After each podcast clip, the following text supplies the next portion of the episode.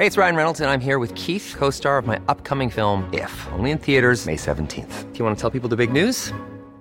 All right, I'll do it. Sign up now and you'll get unlimited for $15 a month in six months of Paramount Plus Essential Plan on us. Mintmobile.com slash switch. Upfront payment of $45 equivalent to $15 per month. Unlimited over 40 gigabytes per month. Face lower speeds. Videos at 480p. Active Mint customers by 531.24 get six months of Paramount Plus Essential Plan. Auto renews after six months. Offer ends May 31st, 2024. Separate Paramount Plus registration required. Terms and conditions apply if rated PG. Heraldo Media Group presenta Sergio Sarmiento y Lupita Juárez. Información veraz y oportuna con un toque personal y humano. Por el Heraldo Radio, donde la H suena y ahora también se escucha.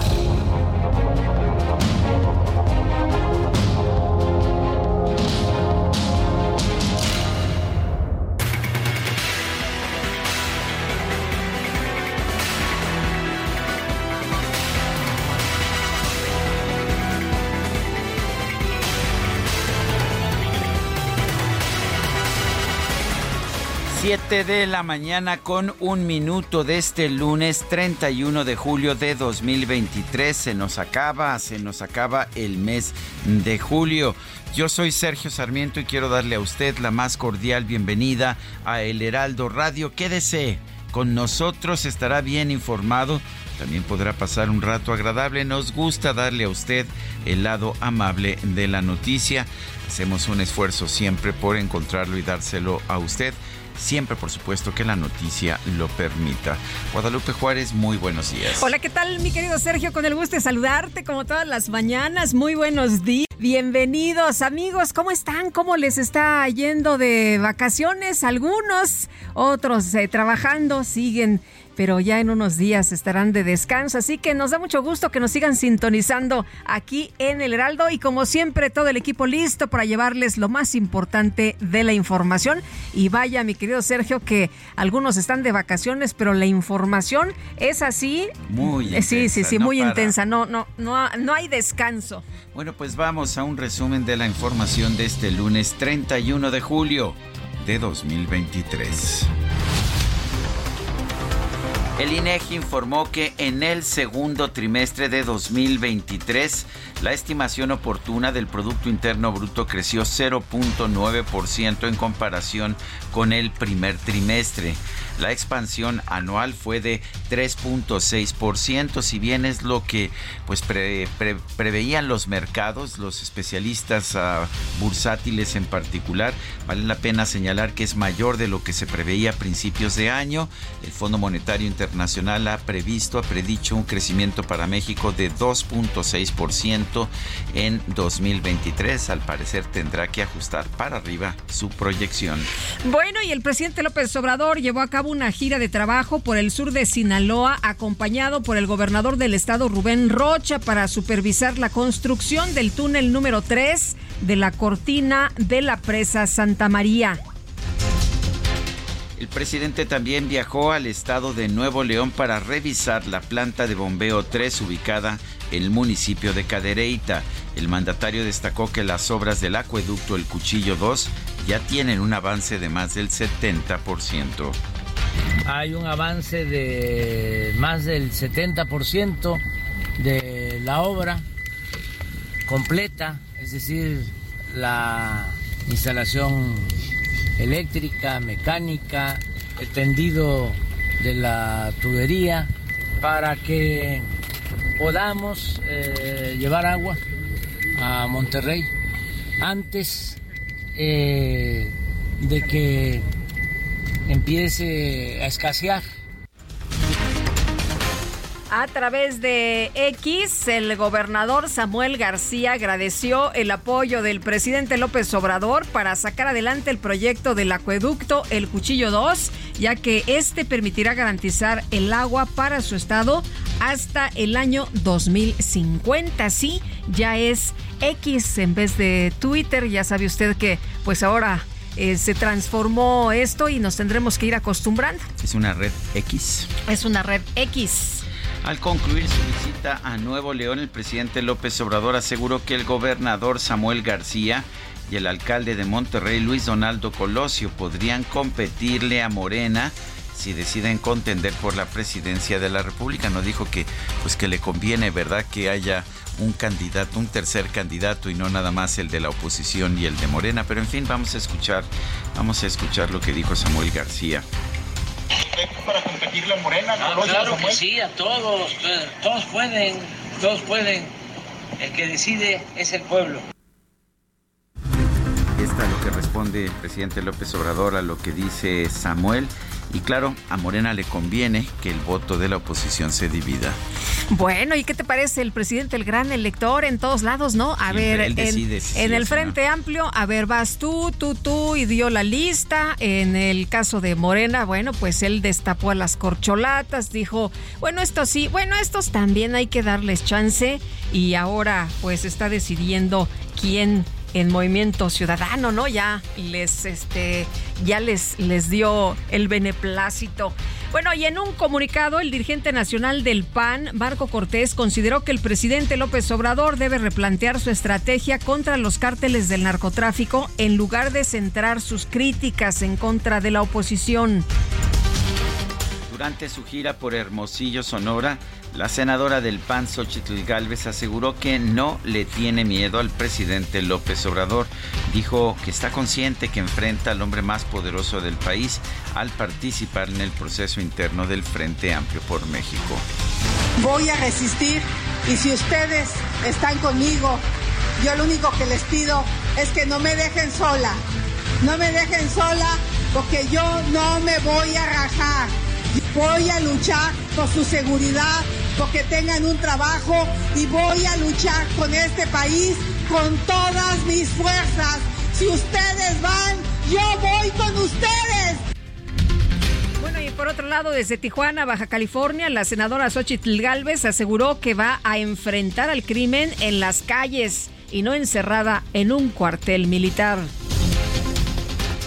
En Arteaga, Coahuila, la ex jefa de gobierno Claudia Sheinbaum consideró que calificarla como la favorita del presidente es minimizar su trayectoria política.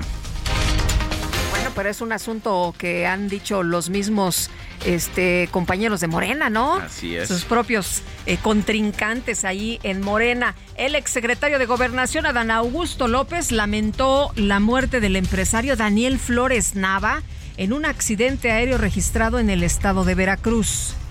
Bueno, porque Daniel era un buen amigo, que tenía una cercanía al mí, que a veces cuando ocurría nos acompañaba en los eventos. ¿Era operador también financiero de usted, político? No, era, era, era mi amigo, era mi amigo mucho, ¿Le han dicho qué sucedió este, con este accidente? Accidente, no, no hay más, todavía están haciendo la investigación, están rayeras precisamente intentando rescate de, sus restos. Sé que los hundieron por el martillo de la crisis en no se alcanzaba a escuchar muy bien, muy cercano Daniel Flores Nava Adán Augusto López murió en un avión, en un jet particular él era pues empresario importante y uno de los eh, principales proveedores de Dos Bocas, eh, de la construcción de la refinería de Dos Bocas. No fue la, la única pues el, único fallecido entre pues, personas muy cercanas a, a los aspirantes a la candidatura de Morena a la presidencia.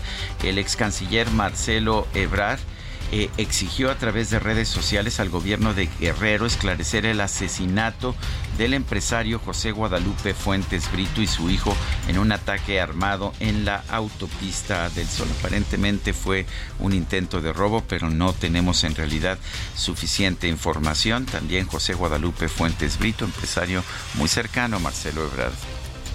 Sí, qué terrible esto que, ha ocurrido. Eh, él y su hijo, la esposa resultó herida y así lo, lo dio a conocer el propio Marcelo Ebrard pidiendo que pues se hagan las investigaciones conducentes, ¿no? Para saber de qué se trató, pero bueno, por lo pronto lo que podemos ver es el peligro, el riesgo que hay en este país de circular por las carreteras. Y bueno, un hombre, eh, un grupo, un grupo de hombres armados incendió dos camionetas de transporte público en Tixla. Esto también por allá en Guerrero. Fíjese usted lo que pues es la, la violencia, lo que se vive allá en estas comunidades. Los conductores de ambas unidades murieron calcinados.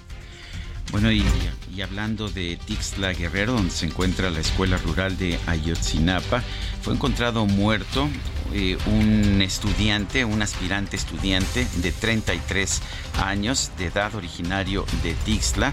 Estaba tratando de ingresar, era la segunda ocasión que trataba de ingresar a la normal rural Raúl Isidro Burgos de Ayotzinapa. Desapareció el pasado 23 de julio. Su cuerpo fue encontrado este sábado eh, y fue encontrado abandonado fuera de la escuela. Hay quien dice pues que se perdió o que algo le pasó, que no saben.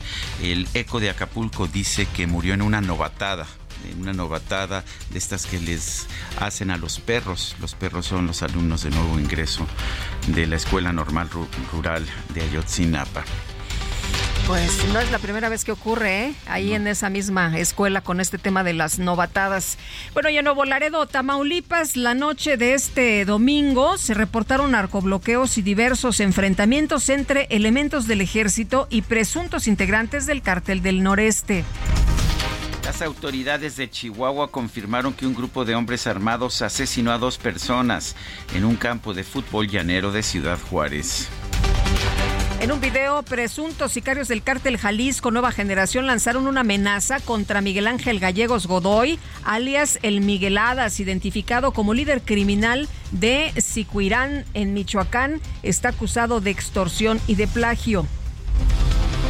Juez de control del Estado de México vinculó a proceso a Jesús Adib N., el hombre que amenazó con un arma a una maestra en Cuautitlán Izcalli. Se le acusa de haber disparado en dos ocasiones a su vecina sin lograr herirla.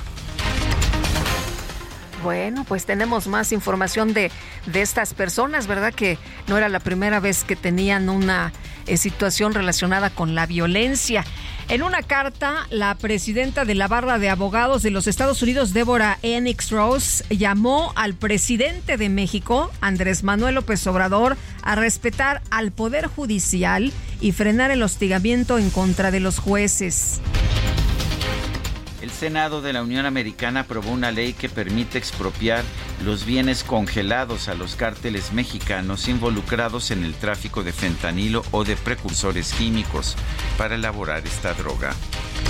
El congresista republicano Dan Crenshaw aseguró que su propuesta de ley que permitiría enviar tropas a México para combatir a los cárteles del narcotráfico no significa un intento de intervención militar, sino un requisito legal para ayudar a la Secretaría de la Defensa Nacional. El expresidente de los Estados Unidos, Donald Trump, afirmó que va a mantener sus aspiraciones políticas, incluso si es declarado culpable y sentenciado en alguna de las investigaciones que se llevan a cabo en su contra. Las autoridades de Francia detuvieron a dos hombres por presunta violación en grupo contra una turista mexicana de 27 años. Sin embargo, la Fiscalía de París informó que ambos sospechosos fueron liberados mientras continúa la investigación. La Embajada de México en Francia informó que ya está en contacto con la joven mexicana que fue víctima de esta violación en inmediaciones de la Torre Eiffel. Le está ofreciendo asistencia y protección consular. Y la Embajada de México en Bélgica dio a conocer que el mexicano José Esquivel Franco, quien fue reportado como desaparecido en ese país, ya fue localizado y este lunes de hecho va a acudir a las instalaciones para tramitar pasaporte de emergencia. El presidente de Colombia, Gustavo Petro, confirmó que su hijo, Nicolás Petro, fue detenido como parte de una investigación por lavado de dinero y enriquecimiento ilícito. Dice que no va a intervenir en las acciones de la justicia. Bueno, y en Pakistán se registró una fuerte explosión durante un mitin de un partido político del Partido Político Islámico. Se reportó un saldo de por lo menos 44 muertos y decenas de heridos. En información deportiva, los Rayados de Monterrey golearon 4-2 al Seattle Sounders para clasificar a los 16avos de final de la League's Cup. Y el piloto mexicano de Fórmula 1, Sergio Pérez, obtuvo el segundo lugar en el Gran Premio de Bélgica, mientras que su compañero de equipo, Max Verstappen, se llevó el primer puesto.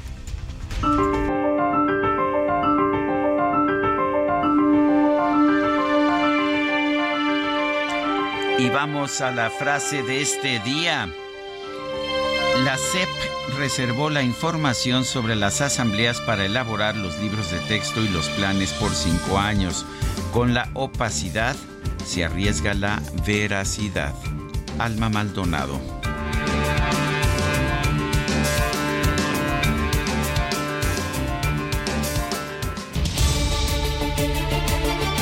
Vamos a la pregunta a las preguntas esta mañana. Ya coloqué en mi cuenta personal de Twitter, arroba Sergio Sarmiento, la siguiente, ah, bueno, la siguiente pregunta. Ya coloqué una pregunta. Vamos primero a la pregunta del viernes pasado, que fue la siguiente. ¿Son los problemas del INS culpa de gobiernos anteriores? Sí nos respondió el 11.5%, no 85.8%, no sabemos 2.7%. Y ahora sí, la pregunta de esta mañana, ya colocada en mi cuenta personal de Twitter, la pregunta es, arroba Sergio Sarmiento, gracias. Don Enrique le dijeron hoy en la mañana al DJ Kike, nombre, andaban de un formal, quién sabe qué, quién sabe qué le hizo don Enrique a a Itzel González, pero bueno, que así le llamó don Enrique. Bueno, va la pregunta. ¿Deben los libros de texto reflejar la ideología del gobierno? Sí, dice el 2.9%, no 96.7%, quién sabe 0.4%. En 46 minutos llevamos 1.674 votos destacadas de El Heraldo de México.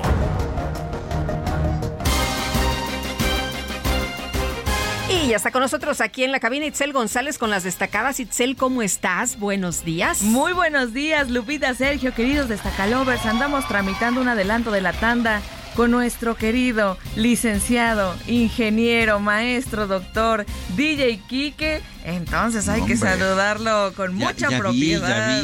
Y productor, ¿eh? Y, productor. Eh, asociado sí, sí, sí. En la mañana escuché a Mario Maldonado. Dijo DJ Quique, nuestro querido productor. Y es que, ¿Eh? no, tiene muchos cargos. DJ Quique tiene muchos cargos. Es alguien muy preparado y yo creo que con tanta preparación sí nos va a echar un adelantito de la tanda pues por lo menos para que estemos a gusto esta semana. Sergio Lupita, amigos, es lunes, hay mucha información, así que arrancamos con las destacadas del Heraldo de México. En primera plana, por la presidencia, Andrés Manuel López Obrador avala a Samuel y Colosio para competir. De gira por Nuevo León, el presidente reconoció las posibilidades de los dos integrantes de Movimiento Ciudadano para contender contra Morena y sus aliados en las elecciones de 2024.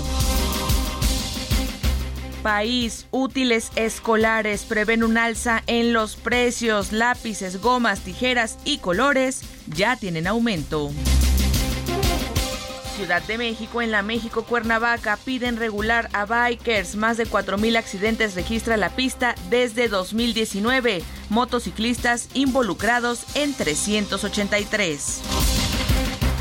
Estados seguirán esta semana por lluvias, se desbordan ríos. Onda tropical 17 deja daños en Michoacán, Chiapas y Veracruz.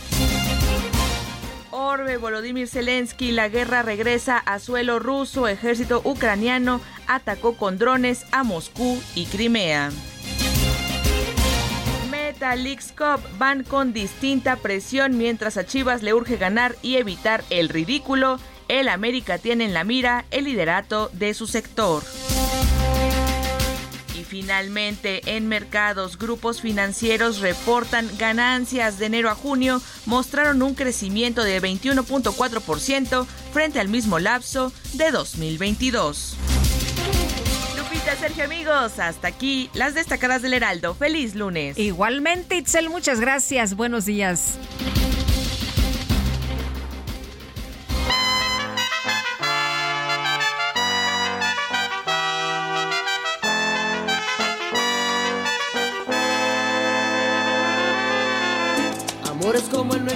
Daña muy pocos.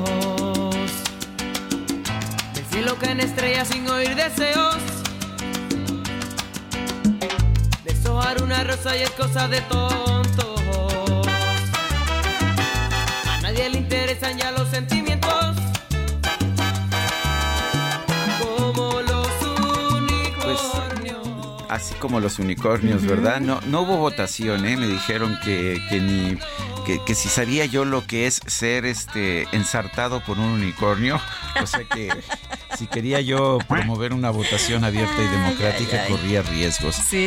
Pero la verdad es que yo iba a votar, yo iba a votar por Jerry Rivera, debo reconocer que me gusta muchísimo este cantante nacido allá en Puerto Rico que ha alcanzado fama internacional como músico de salsa. Ha propuesto esta interpretación, esta esta introducción la tocó primero Jerry Rivera, después la tomó Shakira, la tomó con permiso a propósito, pero, pero es de Jerry Rivera. Y bueno, pues él nació el 31 de julio de 1973. ¿Cómo pasa el tiempo? ¿Te acuerdas de, del niño bonito de la salsa, del cara de niño? Me acuerdo de la canción. Bueno, pues resulta que hoy está cumpliendo 50 años. Chavillo. Chavillo, bueno, todo depende. Es que em, me acuerdo que empezó a tener esto cuando estaba muy joven, pero se veía todavía más joven. ¿Como cara de niño? Como cara de niño, como su canción. Oye, yo sí necesitaba esta música, ¿eh? Para, empezar, la semana. Sí, sí, sí. Bueno, es lunes, pero también es, fin de mes. Es ¿eh? Pero este sí sí hacía un, eh, eh, una eh, em, pues una empujadita no hacía falta una empujadita. Así que bueno qué, qué bien que estamos escuchando esta música para ponernos todos así como de buenas con ganas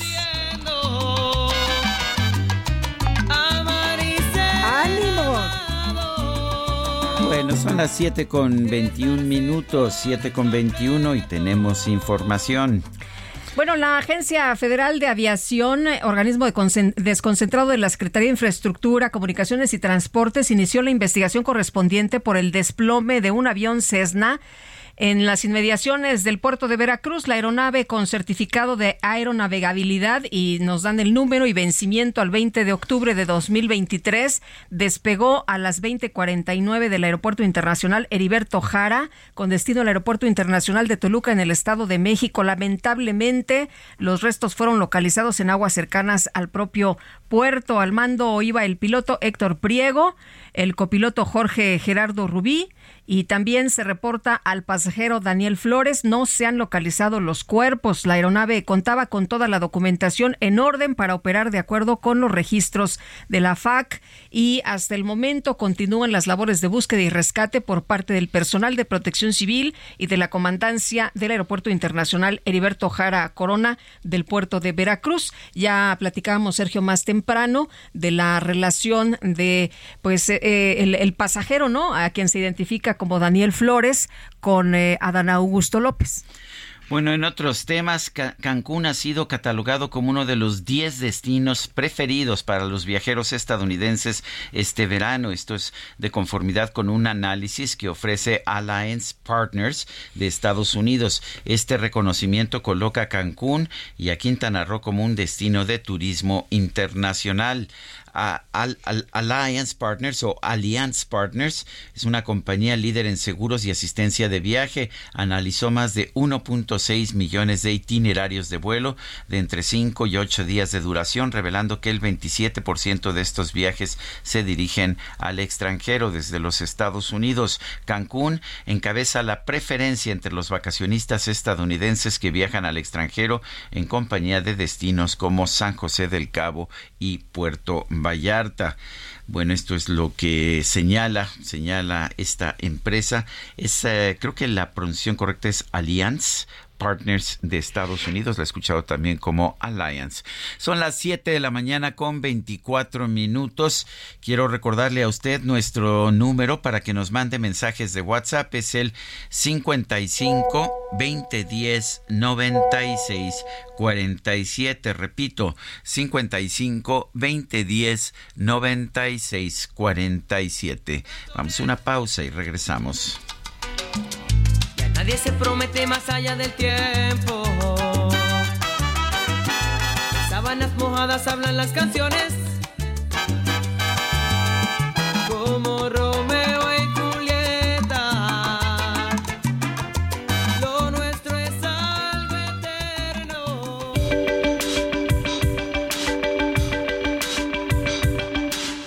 Sarmiento y Lupita Juárez quieren conocer tu opinión, tus comentarios o simplemente envía un saludo para ser más cálida esta mañana.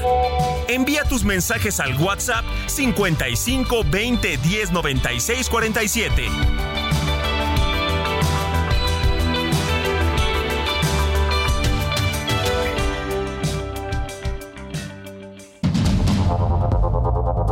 Continuamos con Sergio Sarmiento y Lupita Juárez por el Heraldo Radio.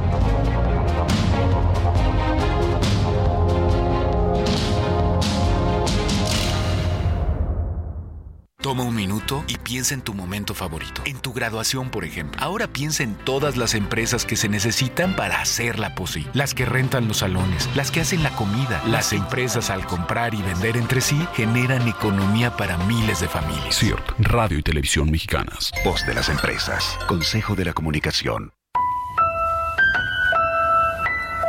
El 31 de julio es un día más que especial para los fanáticos de los libros y películas del mago más popular del mundo, Harry Potter.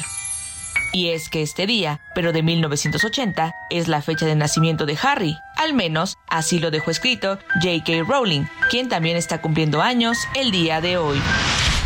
A raíz del nacimiento de Harry, es que el 31 de julio se celebra el Día Internacional de Harry Potter. El primer libro fue editado en 1997 y llegó a la pantalla grande en 2001. Daniel Radcliffe, Emma Watson y Rupert Green dieron vida a los personajes de Harry, Hermione y Ron, el trío protagonista de niños estudiantes de Hogwarts, donde aprendieron a ser magos y se enfrentaron con monstruos y fantasmas. Esta historia cuenta con siete libros en total y una saga de ocho películas que recaudaron más de 7 mil millones de dólares.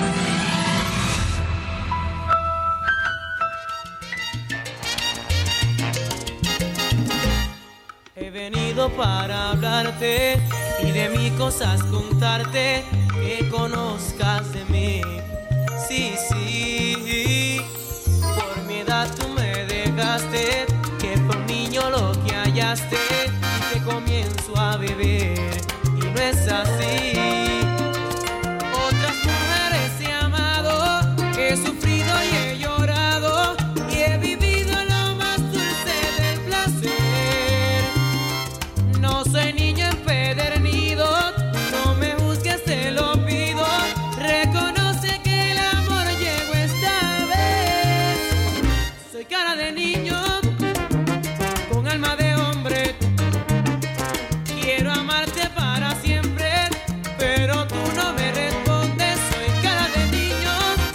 Bueno, pues esto que estamos escuchando es una de las canciones que más se han identificado con Jerry Rivera, Cara de Niño.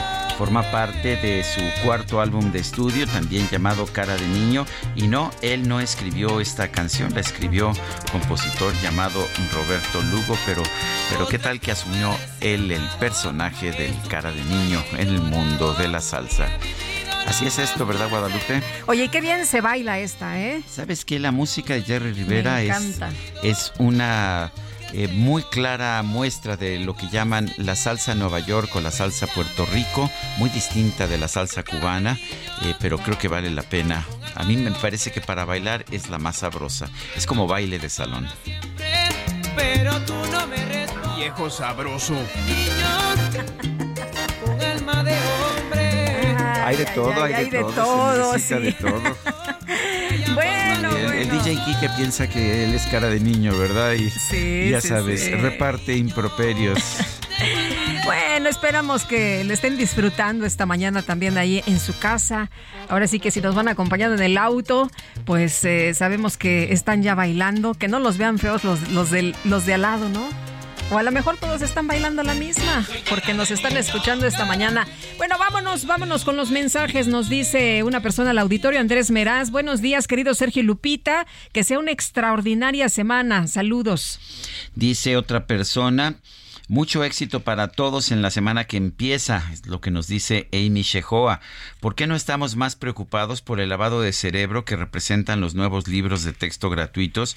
Porque mientras gastemos el triple para comprar la mitad de lo que conseguíamos, poner comida en la mesa siempre será más preocupante. La pobreza y la ignorancia son los grilletes de las dictaduras.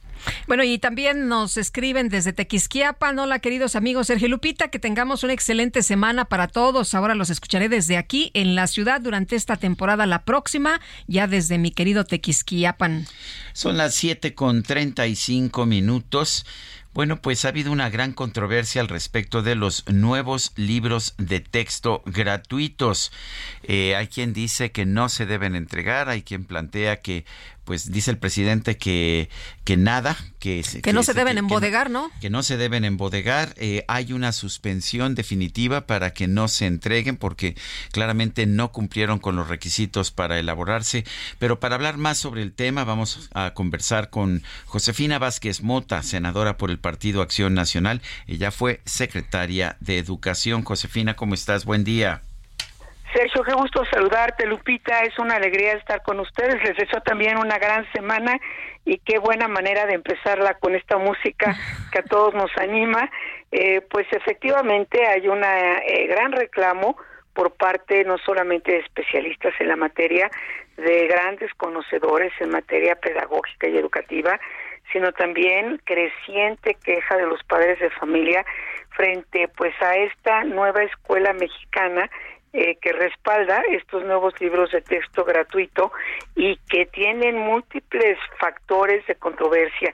El día de ayer en Mexicali eh, platicaba yo con una maestra, pues ya digamos de muchísima experiencia y me hacía, eh, me compartía su sentir me parece muy importante poderlo transmitir aquí, Lupita y Sergio, porque es quien representa de alguna manera esta vida en las aulas y esta experiencia. Decía, a ver, los libros ya llegaron a la escuela y nos tienen prohibido ver los libros.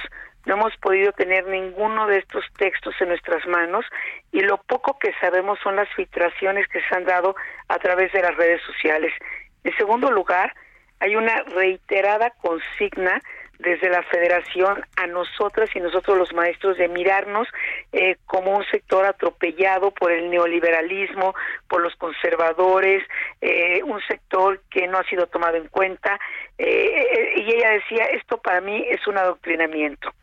en tercer lugar, habla de que a diferencia de lo que siempre se ha venido dando, en esta ocasión no hay una guía didáctica propiamente y se le dice a las maestras y maestros, ustedes hagan esto como quieran, interpreten los textos, eh, tienen esta libertad de enseñar, que de entrada uno podría pensar, oye, qué bueno que hay una libertad, ¿verdad?, para esta enseñanza, pero lo que hay bajo, pues, la experiencia es un gran desorden y un enorme descuido que va a provocar que maestras y maestros deban buscar otras fuentes, otros referentes, otros materiales, pero aquí no acaba todo. Eh, hablan también, por ejemplo, y hay Irma Villalpando, que es una gran experta, hace un análisis muy detallado. Primero hay que reconocer, Lupita y Sergio, que el libro de texto en nuestro sistema educativo es el único referente, no es el referente, es el único referente que hay en miles de aulas para millones de niñas, niños y adolescentes. Es decir, no hay otra opción. Esto, digo, sería tema para otro debate o análisis, pero hoy por hoy así es.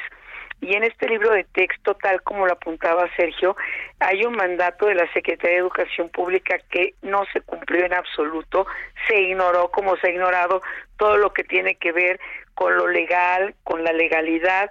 Y el mandato pues establece perfectamente que deben realizarse asambleas para elaborar libros de texto, nuevos planes de estudio, que debe haber una consulta amplia a los especialistas, que debe haber una eh, pues no debe haber una opacidad, nada de esto se cumplió.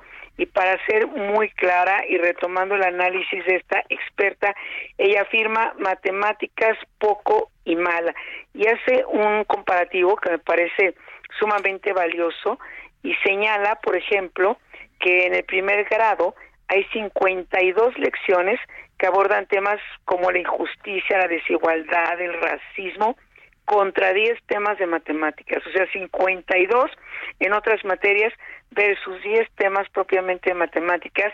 Y este es sin duda un cambio pues radical a lo que se venía dando en los libros de texto, pero esto es una constante, vaya, no solamente en este grado. Y en la experiencia también de profesoras y profesores ya se había dado en años anteriores en la SEP un experimento, ¿verdad? O un intento por unificar libros de texto en algunos grados y fue totalmente fallido. Es decir, y hoy se regresa no solamente a esto que tuvo una pésimo, que tuvo pésimos resultados en su momento, sino se impone y como sucede con otros temas y otras materias, pues la instrucción es no se cambie ni un punto ni una coma, pero no termina aquí. La lectura también sufre un descalabro muy importante. En este análisis de la doctora Irma Villalpando dice, tomemos el ejemplo de las lecturas de tercero de primaria, que ya está descartado este libro. Eh, tenían, por ejemplo, compilaciones de García Márquez, de José Martí, Sor Juan Inés de la Cruz, por nombrar solamente algunas de algunos de ellos, Rosario Castellanos, Amado Nervo, etcétera. Y hoy en el libro de múltiples lenguajes, como se denomina, pues hay solamente seis textos de autores contemporáneos poco conocidos.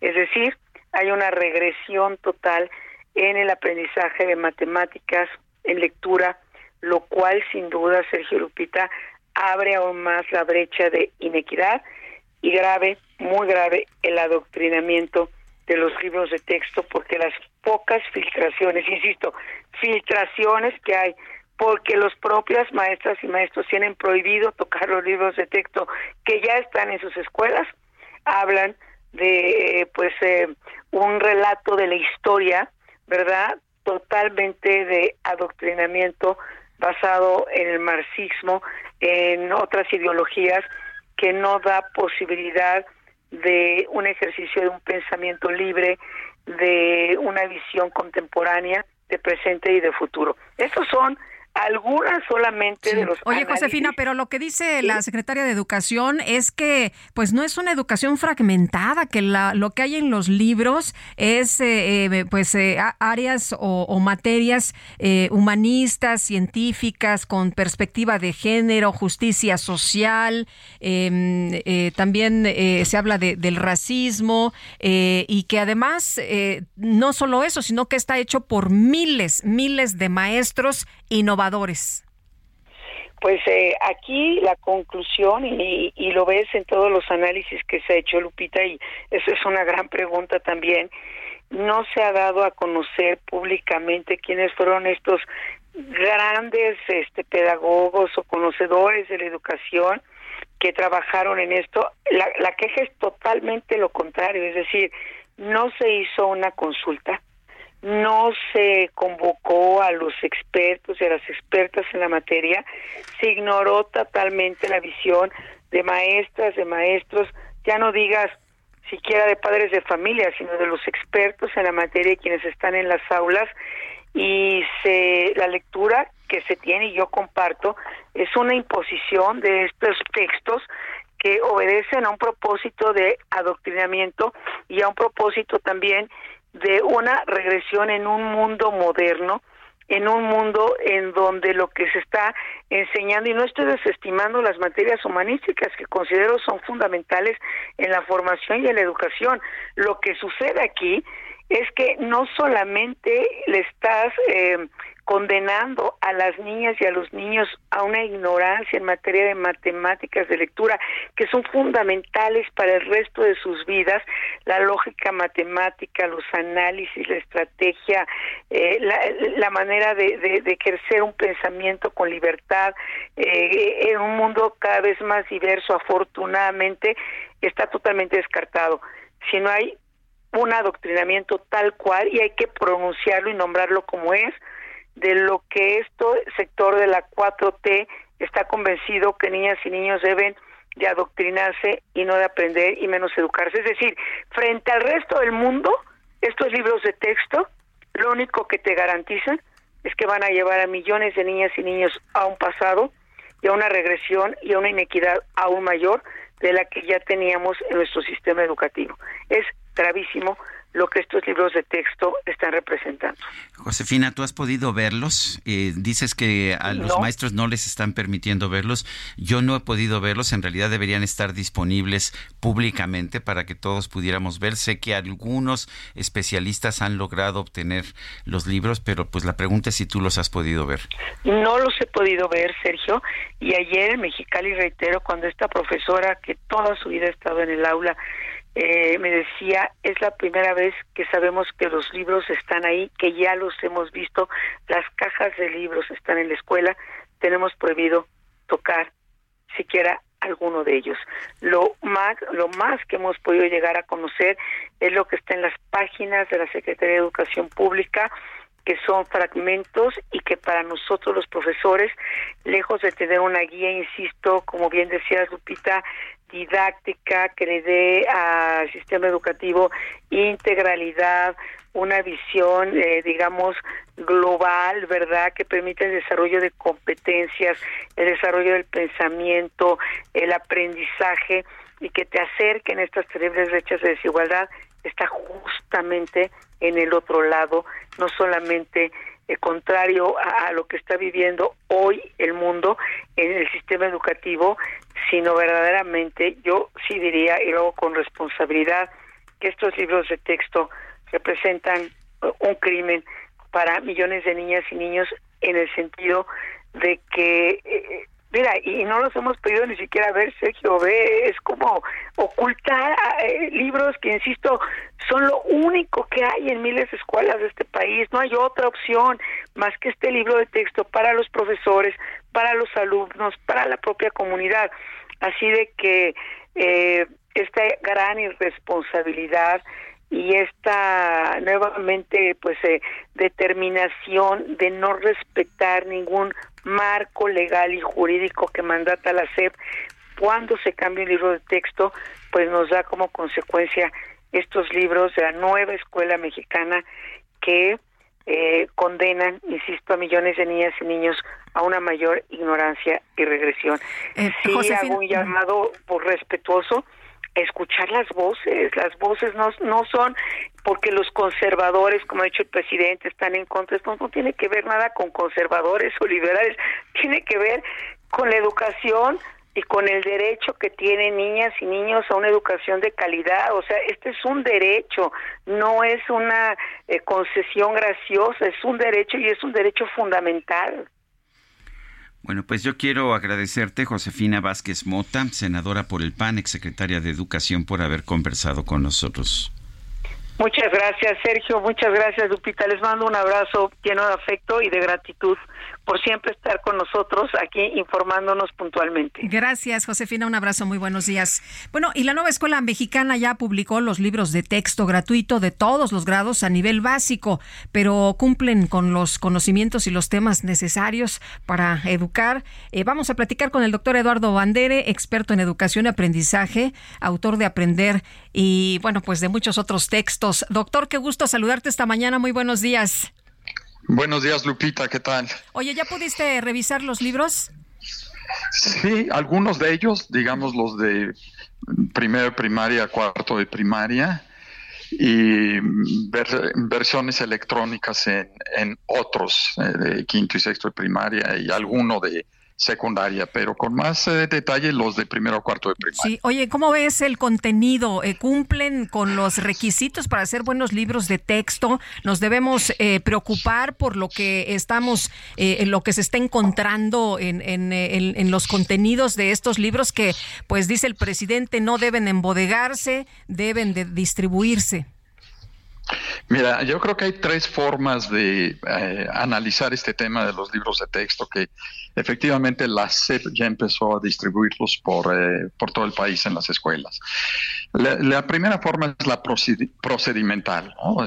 si, si realmente la SEP siguió las formas jurídicas y las consultas y la normatividad que exigen ley, reglamentos, las leyes, los reglamentos y los acuerdos para la elaboración de los libros de texto. La segunda forma es la que yo llamo la conceptual, que es poco ver el tema de la base filosófica, ¿no? de las ideas, de los conceptos que sostienen estos libros de texto. Y la tercera forma es la pedagógica, propiamente dicho, la, la parte que tiene que ver con las materias, si está bien tratada, si los expertos de cada materia dicen que está bien tratada, etcétera, etcétera. Y en mi opinión no cumple eh, con los requisitos de ninguno de los tres temas o enfoques que te acabo de mencionar. Está fuera de la ley, los libros de texto están siendo elaborados sin programas, eh, tanto la ley como el, como el acuerdo del plan de, estudio de la educación básica publicado el 19 de agosto del año pasado establece que deben de existir primero los los programas y luego los libros de texto, como además la lógica si te lo dice. Entonces no hay programas y sí tenemos libros de texto. Segundo, no se han hecho las consultas que exige la Constitución y la Ley General de, educación, de educación ni a los sectores o actores involucrados, ni a los expertos en el diseño de, los libros de texto, inclusive en el diseño de las, de las imágenes. Entonces ahí tenemos un serio problema eh, de naturaleza procedimental, que es lo que ha dado origen a los diferentes amparos que hemos escuchado aquí y allá en contra de la, de la distribución y entrega de los libros de texto. El segundo tema, que es el eh, conceptual, tiene que ver eh, con qué es lo que está animando a los redactores de los libros de texto. Y lo que anima a los redactores de libros de texto es una epistemología o una base, digamos, de pensamiento en favor de una educación orientada hacia la comunidad y no hacia los niños como lo hacen el resto de los currículos de las potencias educativas en el mundo. Es un libro, es un, son los libros de texto que están fundamentalmente basados en una, ah, en un pensamiento de índole marxista con la idea de que el objetivo del proceso de enseñanza-aprendizaje no es tanto enriquecer las capacidades y habilidades de los niños y de los jóvenes, sino de transformar a la sociedad y de beneficiar a la comunidad. Y en esto, bueno, más parece un manifiesto político que un currículo escolar o que libros de texto pedagógicos. Y la tercera, que son los pedagógicos, es lo que más hemos escuchado entre los expertos eh, y observadores y algunos maestros que dicen que los libros de texto están desde, desde la total oposición como libros de texto, que en realidad es un conjunto de monografías o una especie como de eh, Wikipedia eh, mal elaborada porque, porque está, está elaborada sin un criterio ni científico, ni metodológico, ni ordenado. Y aquí, bueno, pues eh, las principales eh, oposiciones desde las trincheras pedagógicas de la enseñanza de las diferentes materias vienen en, en las matemáticas, en la eh, lectura y escritura, y en la, en la historia, en educación cívica y ética, en donde pues sí hemos escuchado las voces de expertos que nos dicen que no cumplen los requisitos. Entonces, desde los tres puntos de vista, creo que eh, los libros de texto adolecen de una de formas adecuadas, de pensamiento adecuado y de pedagogía adecuada. Bueno, oye Eduardo, en un minutito eh, deberían distribuirse estos libros o no y van a servir para que los niños pues eh, tengan competencias o no. Ok, desde el punto de vista jurídico los libros son ilegales. Entonces no deberían distribuirse hasta que se cumpla con lo que dice la Constitución y la Ley General de Educación y lo que han dicho los amparos respectivos. Y, y, el problema aquí es el desacato, digamos, a la autoridad judicial que pues tiene consecuencias graves para las personas en el sector público que los están ah, distribuyendo, repartiendo y, sosteniendo, aún en contra de lo que dice la normatividad.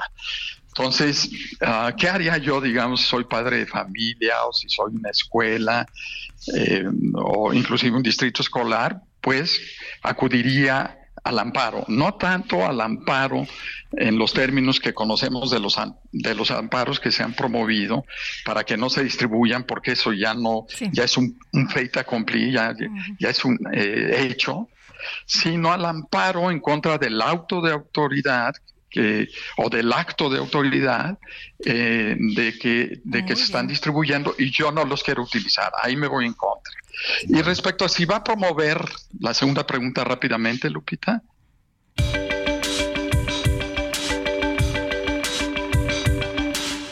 Sarmiento y Lupita Juárez quieren conocer tu opinión, tus comentarios o simplemente envía un saludo para ser más cálida esta mañana.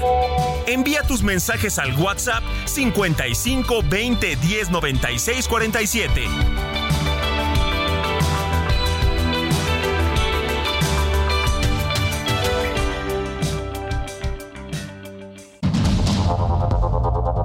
Continuamos con Sergio Sarmiento y Lupita Juárez por el Heraldo Radio.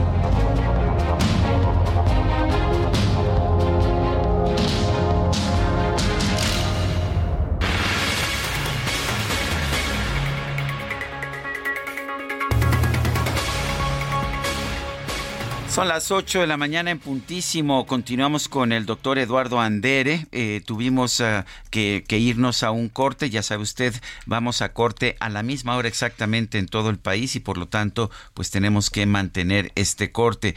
Eh, Eduardo, nos estabas explicando, nos, nos, estabas explicando el tema de los libros de texto y te hacía una pregunta, Guadalupe Juárez. Nos quedábamos en el tema de las competencias, Eduardo, sobre si estos libros van a servir para que los niños pues eh, puedan eh, en un futuro defenderse, ¿no? Competir con los demás, salir al mundo laboral, tener eh, una formación académica suficiente.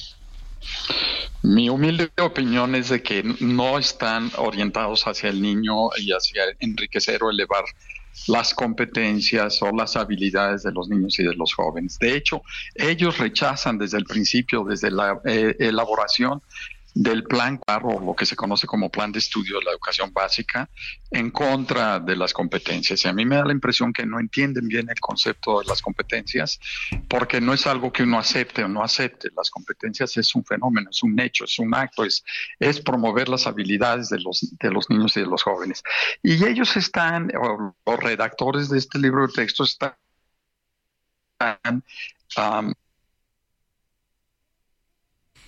a ver, se nos, se nos, se nos cortó la comunicación. Eh, no les interesan las competencias, Guadalupe es lo que nos está diciendo, es lo que nos está diciendo. Pero si no preparas a un niño, Sergio, en las diferentes materias, si no tiene buenos cimientos, ¿cómo van a salir a, la, vida, no? ¿Cómo van a, enfrentarse? Eh, Eduardo, esta, eh, se nos cortó un poquito, pero nos explicabas este tema de las competencias. Sí, eh, o sea, lo que estaba eh, tratando de decir es que eh, los redactores de estos libros de texto, desde el principio, vamos, desde que expidieron el plan curricular el año pasado, se opusieron al concepto este de las competencias en el que está metido todo el mundo. Y se oponen al concepto de las competencias porque piensan que las competencias van a preparar a los niños para competir en los mercados, cosa que ellos rechazan. Y se les olvida que esos no son eh, opciones, vamos, las competencias en realidad son habilidades y de lo que se trata la escuela es precisamente promover las habilidades para que los niños crezcan en lo personal y en lo social, en lo colectivo. Entonces no es algo a lo que te puedas oponer eh, a pesar de que ellos digan de que no están orientados en ese sentido y de que todo el enfoque, digamos, curricular que ellos están promoviendo es para transformar la sociedad, para sacar a los oprimidos de la opresión, a los pobres de la pobreza, para liberarnos, ellos usan la palabra emanciparnos de las tendencias eh, imperialistas y colonizadoras y este tipo de lenguaje que marcaba yo que es una de las fallas conceptuales del currículo. Además, eh, los libros de texto y el, plan curricular que los enmarca van diametralmente en contra de lo que está sucediendo en la mayor parte de las potencias educativas del mundo, de izquierda o derecha.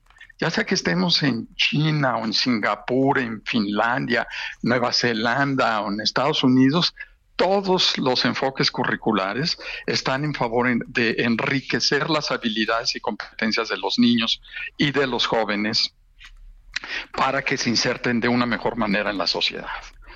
Entonces sí es, es, es, válida, es cierta, es correcta la oposición de los expertos y de algunos observadores eh, contra la, forma en la que se han hecho los libros de texto, los conceptos que la sostienen y la pedagogía en las diferentes eh, áreas, materias o dominios de estudio. Bueno, pues yo quiero agradecerte, Eduardo Andere, experto en educación, autor de muchas obras sobre este tema. Gracias y estaremos en contacto. Gracias, Sergio. Gracias, Lupita. Gracias a la audiencia. que nos amablemente. Hasta luego. días. Oye, y Sergio, veía este tema de Marx Arriaga, eh, decía en, Twitter, o bueno, ahora en, X, eh, dice, al que lucró con la educación, a los que traficaron con influencias, a las editoriales que especularon con los libros de texto, despreciando el fomento a la lectura, en fin, a los que aman las políticas neoliberales, tienen justo un mes para detener la nueva escuela mexicana. Tic-tac, tic-tac la nueva escuela mexicana. Efectivamente, así le llama esta propuesta. Esta propuesta así le llama Marx Arriaga, que a pesar de ser solo director de pues de materiales educativos, hay quien dice que es el verdadero secretario de Educación Pública. La policía española anunció este lunes la detención en Madrid de un ciudadano marroquí que ejercía presuntamente de representante en Europa de la Organización Mexicana de, los Zetas, esta organización de narcotraficantes. Anunció este lunes eh, que agentes de la Policía Nacional, en una operación conjunta con la Policía Nacional de Colombia y la Oficina de Investigaciones de Seguridad Nacional de Estados Unidos, han detenido en Madrid al representante en Europa de la Organización Mexicana de los Zetas. El detenido es un ciudadano marroquí en 1969, es lo que dice a la agencia France Press, un portavoz de la Policía Nacional. Este hombre distribuía personas de su confianza a lo largo del territorio nacional y en Europa, en concreto en Países Bajos. En la operación fueron detenidas cinco personas y se confiscaron 400 kilogramos de cocaína, 220 mil euros en efectivo, dos vehículos, 10 teléfonos y documentación de interés, es lo que señala la Policía Nacional de España. Bueno, y la senadora por el PAN, Xochitl Galvez, aseguró que no se confía, aunque vaya arriba en las encuestas, para encabezar el Frente Amplio por México. Y de esto nos platica Elia Castillo. Elia, ¿qué tal? Muy buenos días, Sergio Lupita. Los saludo con mucho gusto a ustedes en el auditorio. Así es, Ochil aseguró que no se confía, aunque vaya arriba en las encuestas, para encabezar el Frente Amplio por México. Tras externar su respeto a sus contrincantes Beatriz Paredes, Santiago Krill y Enrique de la Madrid, señaló que no todo está dicho y todos son parte de ese proyecto. Señaló que hay tiro con Morena y el suyo es con el presidente Andrés Manuel López Obrador. En conferencia de prensa durante su gira de trabajo que realizó este fin de semana por Tijuana, Baja California, la senadora reveló que lleva cerca de 300 mil firmas de apoyo ciudadano de las 150 mil solicitadas por el comité organizador del proceso, sin gastar un solo peso, a diferencia, dijo, de las corcholatas que llevan millones de pesos gastados en espectaculares. Escuchamos parte de lo que comentó al respecto la senadora Xochitl Gálvez. Yo realmente creo que todas las personas que están inscritas, al menos los que tienen la posibilidad más visible, porque esto no está decidido, esto se tiene que ganar, por eso sigo insistiendo en que sigan firmando. No me confío en que porque estoy en primer lugar en las encuestas, ya soy yo. Yo siempre, siempre me gusta pensar que falta mucho. He sacado cerca de 200 mil, 300 eh, mil firmas sin un peso todo ha sido porque la sociedad civil se ha movilizado. Hay gente que está poniendo una carpa, ven y firma y ella la paga y ella pone sus gastos. O sea, lo que se está generando es una emoción que a mí me contagia de ánimo, porque han sido los ciudadanos los que han juntado estas 300 mil o cerca de 300 mil firmas sin que yo tenga que pagarles un peso. Al ser cuestionada sobre los señalamientos del dirigente de Morena, Mario Delgado, quien señaló que las élites opositoras ya se pusieron de acuerdo para elegir a una candidata que sepa robar, respondió que el líder morenista es un bandido y recordó su gestión como secretario de Finanzas de la Ciudad de México durante el gobierno de Marcelo Ebrard. Escuchemos parte de lo que comentó al respecto. Decirle a Mario Delgado que el bandido es él él sí que se robó el dinero de la línea 12 del metro. Es más, se cayó. Se cayó porque estuvo mal construida. Pero seguramente no les pudo exigir porque ya le habían dado su moche. Entonces, hay 26 personas fallecidas. Él era el secretario de Finanzas de Marcelo Ebrard. Que ni crea que a los mexicanos se nos ha olvidado su corrupción con la línea 12 del metro. Eso es lo que yo le contestaría. Pero yo no me voy a pelear con él porque yo mi tiro es con el presidente. La senadora adelantó que como parte de la apretada agenda que tiene esta semana estará en la Ciudad de México, Guanajuato y Querétaro, porque dijo quiere conquistar conciencia, y advirtió que no va a parar. Ese es el reporte que les tengo. Muy buen día. Bueno, pues gracias, Elia. Muy buenos días. Bueno, pues ahí está la la, situación con uh, Xochitl Galvez y su respuesta a Mario Delgado, entre otras cosas. El empresario José Guadalupe Fuentes Brito, un operador de Marcelo Ebrard en Guerrero, eh, el enlace de hecho de Marcelo Ebrard con los empresarios locales, fue asesinado a balazos junto con su hijo José Manuel por un comando que los interceptó en la autopista del Sol. Eh, presuntamente lo que buscaban era robarles la camioneta en la que viajaban pero pues, pues fueron atacados, muere el empresario, muere su hijo, su esposa Gabriela, está herida de bala en un brazo y fue trasladada en un hospital. El empresario tenía 42 años, era dueño de Corporativo Comercial Millennium y era tío del coordinador operativo de la oficina de la gubernatura, Rubén Fuentes Hernández, quien a su vez es pareja sentimental de la eh, gobernadora Evelyn Salgado, de Morena. Este ataque se registró el sábado allá por Zumpango de Neri en el retorno de San Judas. Ahí usualmente hay estacionadas grúas y patrullas de la Guardia Nacional o de la Policía Estatal. A través de su cuenta de X o de Twitter, Marcelo Ebrar señaló este fin de semana, ayer domingo en particular, demandamos a la Fiscalía del Estado intervenga de inmediato y que este crimen, como todos los demás, sea esclarecido y los responsables llevados ante la justicia. Son las 8 de la mañana con 11 minutos. El pronóstico del tiempo con Sergio Sarmiento y Lupita Juárez.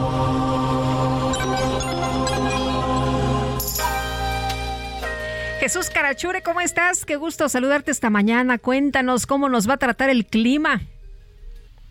Hola Lupita, hola Sergio, buenos días, muy buenos días al auditorio que nos escucha. Pues iniciamos la semana con lluvias, lluvias en, los 32 estados de la República Mexicana. Eh, bueno, hay algunos estados con precipitaciones importantes durante las próximas 24 horas. Tenemos diferentes sistemas meteorológicos que están afectando durante este día a lo largo y ancho de México. Tenemos por un lado la, lo que es la onda eh, tropical número 17 que se desplazará sobre el occidente de México eh, se combina, o bueno, más bien se asocia con una zona de baja presión con alta probabilidad, probabilidad de desarrollo ciclónico eh, al sur de las costas de Michoacán. Este sistema podría convertirse en un ciclón eh, tropical durante las próximas horas, por lo que se mantendrá en estrecha vigilancia. Tenemos por otra parte el monzón mexicano en el noroeste de México, un canal de baja presión en el sureste del territorio nacional y el ingreso de humedad tanto del Océano Pacífico como Golfo de México y Mar Caribe. ¿no? La interacción de estos sistemas ocasionaban precipitaciones, como comentaba, a lo largo y ancho de México. Esperamos este día eh, precipitaciones eh, puntuales intensas en Guerrero, Oaxaca, Chiapas y Veracruz. Eh, lluvias muy fuertes en Nayarit, Jalisco, Colima y Michoacán. lluvias puntuales fuertes en Sinaloa, Durango, en el Estado de México, Morelos, Puebla, Tabasco, Campeche, Yucatán y Quintana Roo. intervalos de chubascos en Sonora, Chihuahua, Coahuila, Hidalgo, Tlaxcala y aquí en la Ciudad de México y lluvias aisladas en Baja California, Baja California Sur, Tamaulipas, Nuevo León, San Luis Potosí, Zacatecas, Aguascalientes, Guanajuato y Querétaro. Como pueden ver, los 32 eh, estados de la República habrá precipitaciones, obviamente las más importantes serán en el occidente sur y sureste de la República eh, Mexicana. Otra condición importante para este día y bueno, pues para prácticamente para lo que resta de la semana, que se mantendrá el ambiente eh, eh, caluroso en la mayor parte del eh, país, con excepción de lo que es la Ciudad de México y Tlaxcala, el resto de, los, las entidades estarán por encima de los 30 grados centígrados y temperaturas superiores a 40 en zonas de Baja California, Sonora, Sinaloa, Coahuila, Nuevo León y Tamaulipas. Pues este es mi reporte desde el Servicio Meteorológico Nacional. Regresamos al estudio. Gracias. Hasta luego, Jesús. Buena semana. Igualmente, un saludo a todos. Que tengan buen inicio de semana. Y son las 8 con 14. Vamos con el Químico Guerra. El Químico Guerra. Con Sergio Sarmiento y Lupita Juárez. Químico Guerra, ¿qué nos tienes? Buenos días. Químico Guerra. Buenos días, Sergio, Lupita. Les tengo, sí, ¿Me oyen bien? Yo soy ustedes perfecta. Sí, te oigo bien. Eh, pues les tengo dos buenas noticias para iniciar la semana. Sergio Lupita, no solamente una. Fíjense, la primera, Mérida será. Sí, bueno, ¿me oyen bien? Te oímos perfecto, sí. Sí, Mérida será la primera ciudad en México y Latinoamérica, Sergio Lupita, con una flota de autobuses eléctricos como transporte público. Van a tener una flota que va a transportar a 25 mil personas por día, conectando a 137 colonias en los municipios de Mérida, de Humán y de Canacín. La primera flota de autobuses eléctricos, ¿verdad? Para México y Latinoamérica será Mérida la primera ciudad. Y la segunda, muy buena noticia, ya le mandé a Lupita un video donde se ven eh, los techos fotovoltaicos, en donde está la electrolinera más grande del mundo, una electrolinera para alimentar a 220 patrullas eléctricas en el municipio presidente de Hermosillo, con un ahorro de 40 mil pesos mensuales en gasolina, lo cual va a permitir amortizar prácticamente esta inversión, Sergio Lupita, el alcalde Antonio Astiazarán, bueno, pues se arriesgó, logró el financiamiento, eh, es una instalación verdaderamente de primer mundo, la electrolinera de carga fotovoltaica más grande del mundo la tenemos en México y esto creo que es una muy buena noticia junto con lo de Mérida, pues para iniciar una buena semana, Sergio Lupita.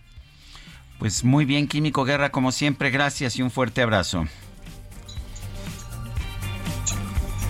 Bueno, se nos cortó ahí o ya no nos escuchó. Que tengas buen día, Químico. Y vamos a otro tema. La Embajada de, México en Francia ofreció protección consular a la turista mexicana que fue agredida sexualmente en grupo la madrugada del jueves 27 de julio en las cercanías de la Torre Eiffel. Vanessa Calves, directora general de protección consular de la Secretaría de Relaciones Exteriores. Vanessa, mil gracias por tomar nuestra llamada y por explicarnos pues qué fue lo que pasó y de qué manera se está ayudando a esta persona. No, al contrario, Sergio Lupita, buenos días. Es un placer estar con ustedes y platicar eh, de esta situación muy seria, muy grave, en la que nuestra embajada en Francia eh, ha tenido oportunidad de estar manteniendo, antes que todo, la privacidad de la de, de la víctima, de la persona que fue agredida. Como sabes, como saben, es una situación muy seria, muy grave y delicada, y hemos puesto en marcha eh, las acciones que identificamos, eh, no nada más en, este tipo de, situaciones en donde una mujer es agredida eh, y en las que juntamos también las herramientas que hemos pues que desarrollamos a lo largo de nuestra labor consular para poder asegurarnos de que ella se sienta en todo momento apoyada, que no se sienta presionada, que más que todo se sienta informada que tenga la plena certeza de que estaremos con ella durante el proceso y que ella tenga toda la información del apoyo necesario para tomar las decisiones que este tipo de situaciones ameritan. Eh, la, eh, ¿cuándo, ¿Cuándo se estableció este contacto? ¿Cuándo supieron ustedes eh, que, o cuándo supieron en el consulado que se había registrado este ataque? Y exactamente en, en la vida práctica, ¿cómo, ¿Qué, va a significar este respaldo consular para, para esta chica? Lo que, lo que ocurrió en esta situación, que es algo que ocurre en, en, algunas otras eh, de distinta índole, es que cuando una persona mexicana se ve afectada eh, y se involucra una autoridad, eh, se nos notifica como consulado o como embajada que una persona mexicana está teniendo alguna situación, ya sea porque fue arrestada porque es víctima de un delito. eh, esa información entonces lo que nos permite es podernos acercar a esa persona y explicarle cuál es la manera en la que se le puede apoyar. Por ejemplo, en este en este caso eh, se encuentra en un país distinto, en donde, en donde el idioma es diferente, en donde es necesario asegurarnos de que si requiere de, alguna interpretación del francés al español, que, lo, que lo tenga, para que entonces en todo momento tenga claridad de lo que está ocurriendo y que antes de tomar alguna decisión tenga todo esté esté bien este em, no no haya alguna confusión con la con el idioma también que entienda cuál es el marco jurídico o los procedimientos que se siguen en ese país, dado que pueden ser distintos a los que a los que estamos familiarizadas en México. Em, y el otro es que, en efecto, eh, el consulado, la embajada, en esta ocasión, cuenta con tanto personal capacitado que conoce y que puede eh, orientar eh, en términos de asesoría jurídica, se cuenta con abogados o abogadas en caso en que se requiera profundizar con mayor especialización algún tema legal y también eh, se cuenta con el apoyo de psicólogos y de psicólogas. La embajada en Francia acaba de formalizar y de implementar ahora en mayo la política de vinculación y atención integral a la mujer. Esto nos permite eh, traer todo, todas estas herramientas que les comparto de una manera más estructurada y entonces tenemos oportunidad de poderle ayudar con asesoría legal, pero también con apoyo psicológico. Em, y que en todo momento eh, pueda contar con alguien que, que va explicando cuáles serían los próximos pasos y cuáles serían un poco pues los, los tiempos que, que ocurrirían de acuerdo a las decisiones que ella decida tomar. Em, eh, Vanessa, ¿cómo se encuentra esta persona en estos momentos? Nos dices que ya está recibiendo apoyo de legal y también psicológico. Eh, ¿cómo, se encuentra? ¿Qué, les dice? Bueno, yo no he tenido eh, oportunidad de conversar directamente con ella. Esto solo lo ha hecho personal consular. y, y el, el, particular punto que nos ha que nos ha pedido es que respetemos su privacidad respetemos su privacidad eh, y, lo, y lo ocurrido eh, para que para que simplemente eh, no sea algo en el que constantemente en el que en el que se pueda incurrir en algún aspecto de revictimización por lo que por eso hemos sido sí este reconocemos y podemos tener esta conversación pero ante todo momento nosotros seguimos atendiendo un caso que está en una investigación en curso y en, el que la persona afectada, la víctima, nos ha pedido mucha privacidad y respeto a su persona. Muy bien. Vanessa Calva, directora general de Protección Consular de la Secretaría de Relaciones Exteriores, muchas gracias por esta conversación. Buenos días. Gracias a ustedes. Buenos días. Bueno, y vamos con los especiales de la silla rota. Los especiales de la silla rota. Jorge Ramos, adelante, ¿qué nos tienes? ¿Qué tal, Sergio? Muy buenos días, Lupita, auditorio. Pues eh, fíjense, eh, recordarán que hemos estado dando seguimiento en la silla rota a este caso de meningitis, este contagio de meningitis micótica que ha dejado pues una estela de casi 40 decesos, mujeres todas ellas.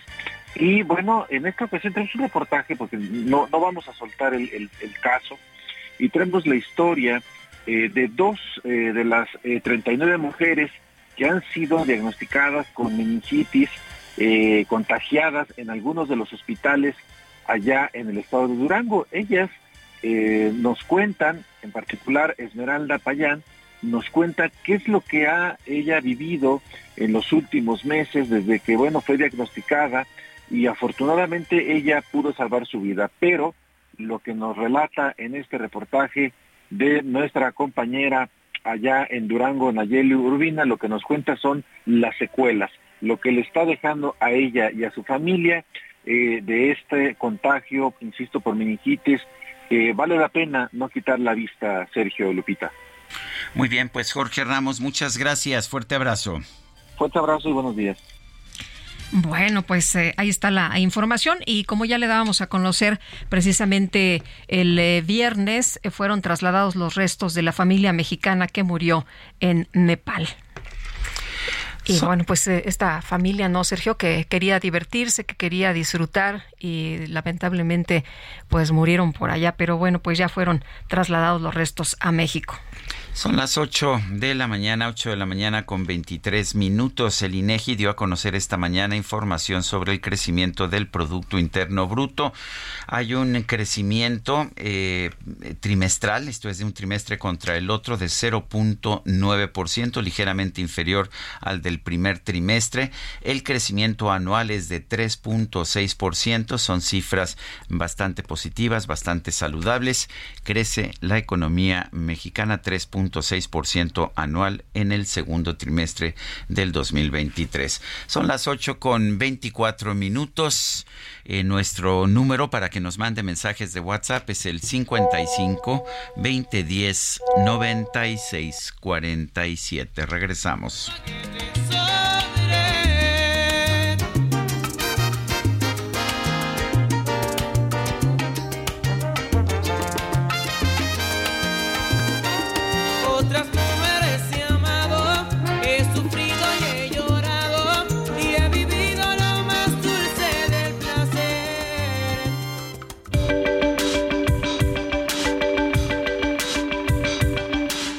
Sarmiento y Lupita Juárez quieren conocer tu opinión, tus comentarios o simplemente envía un saludo para hacer más cálida esta mañana.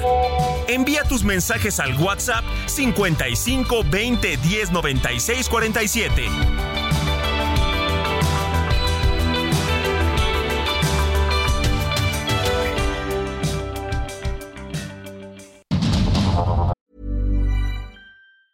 Hey, it's Ryan Reynolds, and I'm here with Keith, co star of my upcoming film, If, only in theaters, May 17th. Do you want to tell people the big news?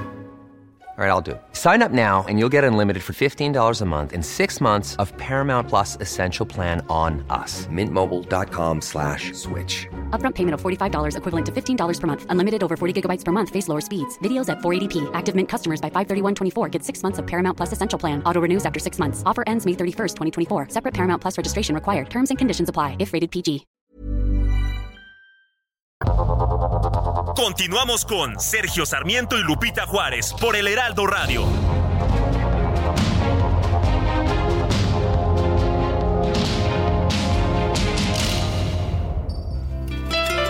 Ese, el que dices que tu amor no se merece, el que intentas ocultarle ya no puedes, el que piensas que te engaña y que te miente, el que buscas en tus noches de locura quien te llena de caricias de ternura, quien te lleva con un beso hasta la luna y vuelas alto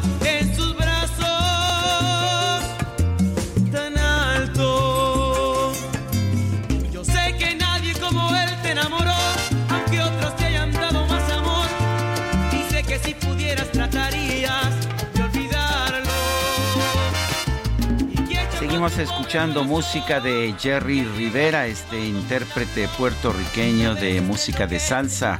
Está cumpliendo 50 años el día de hoy nosotros ya empezamos el festejo. Pero algo debe haber en su interior, será por eso que te conquisto, será algo bueno al fin y al cabo. Bueno, pues hay que bailarle un ratito esta mañana.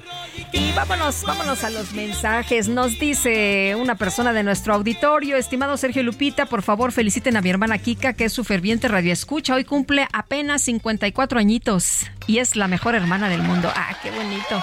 Muy bien. mil gracias. Atentamente, Sergio, otro ferviente seguidor. Gracias.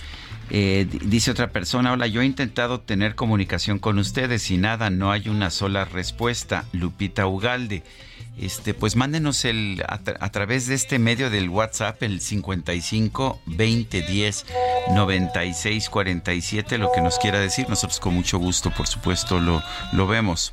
Dice Fernando Fanganel reportando que en la eh, octava sección de las lomas de Chapultepec la electricidad está llegando demasiado baja y esto puede arruinar los equipos eléctricos de las casas. Por favor, ayúdenme, ayúdenme a reportarlo a la Comisión Federal de Electricidad.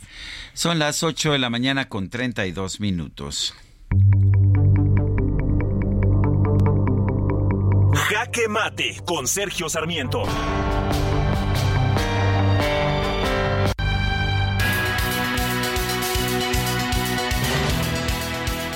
El INEGI dio a conocer esta mañana las tasas de crecimiento económico, las preliminares para el primer eh, para el segundo trimestre del 2023 y son cifras bastante positivas. Crece el producto interno bruto 0.1% en el segundo trimestre en comparación del trimestre anterior. El crecimiento anual está en 3.6%. ¿Por qué se dan estas buenas cifras? En buena medida hay un incremento en el consumo, esto es importante, ayudan mucho los aumentos en las remesas que vienen del exterior y eh, finalmente se ha mantenido estable la economía mexicana, el peso se ha fortalecido, esto incrementa el poder de compra, permite comprar más productos importados, aunque afecta, afecta en cierta manera las exportaciones. Me parece que estos buenos resultados económicos son producto de que el gobierno ha mantenido una prudente política económica, sobre todo en la parte de las finanzas públicas. Tenemos un déficit de presupuesto, sí, pero es relativamente bajo en comparación con los de otros países del mundo. Y bueno, pues esta tasa de crecimiento es positiva porque si algo nos dice la experiencia es que cuando hay crecimiento económico se reduce la pobreza. Este, esta semana veremos las cifras del Coneval en este sentido y también cuando hay crecimiento económico, pues simple y sencillamente todos vivimos mejor. Yo soy Sergio Sarmiento y lo invito a reflexionar.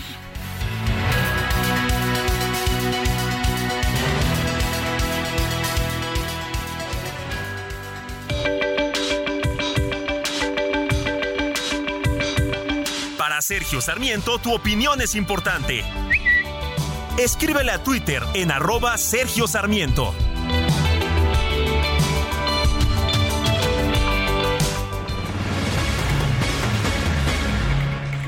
Con nosotros aquí en la cabina Luis Espinosa Cházaro, diputado federal por el PRD, quien acaba de renunciar hace apenas unos días como miembro del comité organizador del Frente Amplio por México.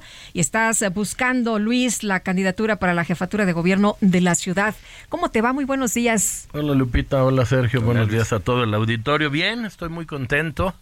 Dejé el cargo que me había hecho el honor Zambrano de encargarme en la comisión organizadora porque me parece que en congruencia no se puede ser juez y parte.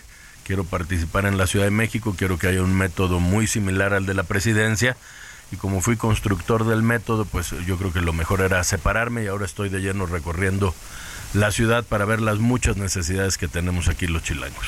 Todavía el sexenio pasado el PRD gobernaba la Ciudad de México, fueron eh, pues fueron desplazados por Morena. ¿Hay todavía un lugar para un partido de izquierda democrática como el PRD? Yo creo que es el lugar idóneo para una izquierda democrática como el PRD en la Ciudad de México. La ciudad es progresista, no es populista, hay una gran diferencia, la gente pronto cree que, que lo que hay de asistencialismo es la izquierda, yo creo que no hay mejor programa social que un empleo bien pagado y si hay un lugar donde el PRD eh, puede resurgir como esta izquierda socialdemócrata más moderna, más propositiva es en la Ciudad de México justamente.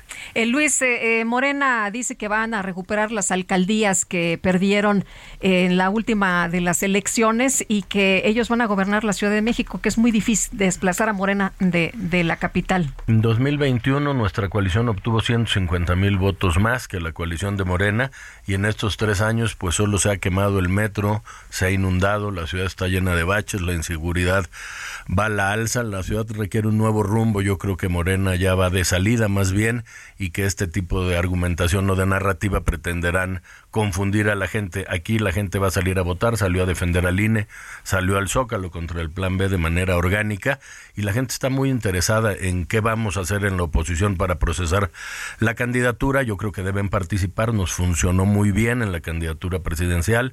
Hace tres semanas todo el mundo hablaba de las corcholatas y hoy estamos hablando de Xochitl, de quién ya juntó las firmas, a quién le faltan algunas, eh, cambió la narrativa política de este país y en la ciudad yo estoy de verdad con lo que he recorrido muy eh, tocando muy las fibras sensibles de los chilangos en el sentido que las cosas no van bien, a la ciudad le falta muchísima infraestructura, no hay agua y cuando nos llueve nos inundamos, hace, hace falta de nuevo un gobierno de tiempo completo que me parece en este sexenio no se dio.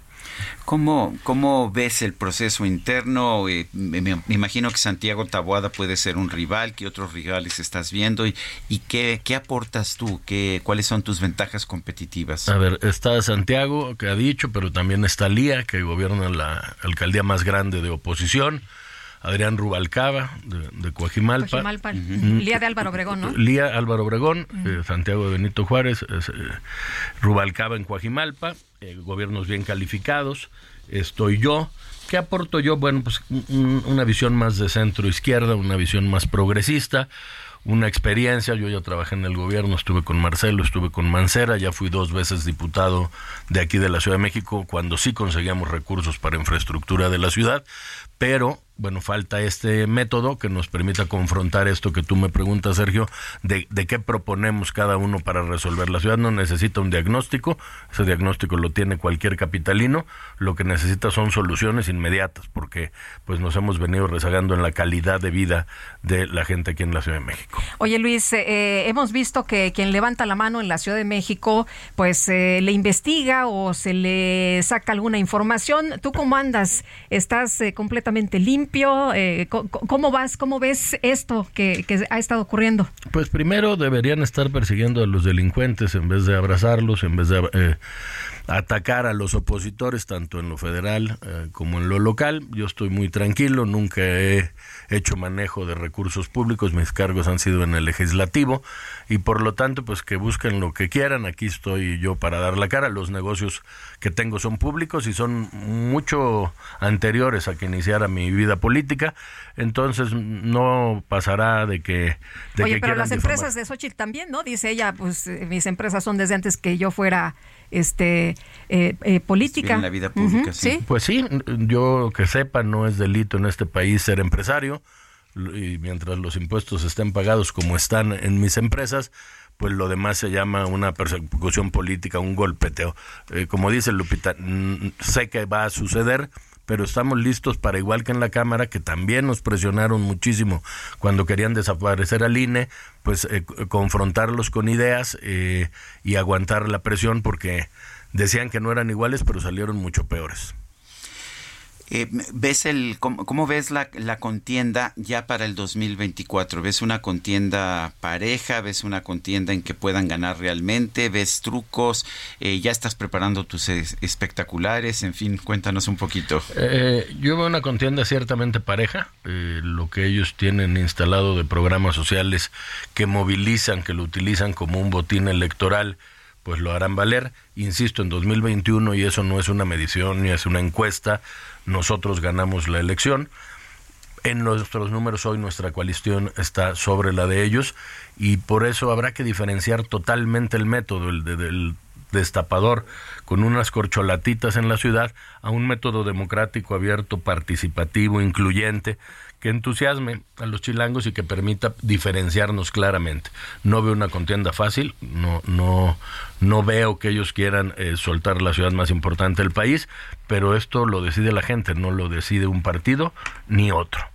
Oye, en el caso de Nora Arias, ahí, ¿cómo ves? ¿Tiene que renunciar eh, la, la, presidenta del partido? Bueno, si ella, en la Ciudad de México? si ella aspira, como ha dicho, a mí me parece, con todo respeto dicho, pues que tampoco ella puede ser juez y parte, podría eh, renunciar o separarse el cargo de presidenta y bienvenida a la contienda, ella ya fue alcaldesa también, eh, lo ha dicho públicamente, me lo ha dicho a mí, que ella aspira a, estar en el método, en el proceso, pero pues no puede ser parte de, quien califique el proceso y eh, pretender también la candidatura, pero esa será una decisión propia de Nora, que yo respetaré muchísimo, como la de Xochitl, que ha dicho que ella cree que no debe renunciar, que no tiene por qué renunciar a la senaduría, esas ya son decisiones de cada quien pero tú decidiste renunciar por lo pronto a este comité organizador del Frente Amplio. Decidí renunciar y en el momento en que me inscriba al proceso con el método que determinen los partidos, pienso pedir licencia también al cargo de diputado y de coordinador para dedicarme de lleno a,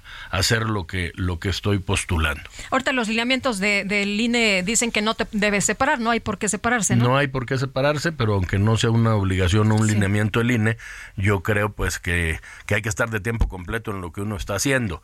Viene un periodo ordinario donde se aprobará el presupuesto y debe haber ahí un diputado de tiempo completo del PRD que puede ser mi suplente y yo dispuesto. Ahora, si los partidos determinan que ninguno de los aspirantes a uno u otro cargo deba renunciar, bueno, pues entonces tampoco estaría obligado a hacerlo. Muy bien, Luis, muchas gracias como siempre. Gracias a ti, Lupita, Sergio. Gracias. Gracias, hasta luego. Luis Espinosa Cházaro, diputado federal por el PRD, quien está aspirando a la candidatura de la oposición en la Ciudad de México para gobernar la Ciudad de México. Son las 8 de la mañana, 8 de la mañana con 43 minutos. Eh, Sí, vamos a conversar con Mario Delgado, el expresidente presidente del partido Morena a nivel nacional. Mario Delgado, ¿cómo estás? Buenos días. Hola Sergio, hola Lupita, ¿cómo estás? Hola, ¿qué tal? Eh, Mario, eh, em, hiciste una serie de cuestionamientos a, a Xochitl Galvez, la aspirante a la candidatura de la oposición. ¿Nos puedes señalar cuáles son esos cuestionamientos? Bueno, básicamente lo que se dio a conocer la semana pasada, eh, Sergio, resulta muy extraño por, decirlo menos, que pues ella eh, obtenga, su empresa obtenga contratos en desarrollos inmobiliarios que ella misma autoriza.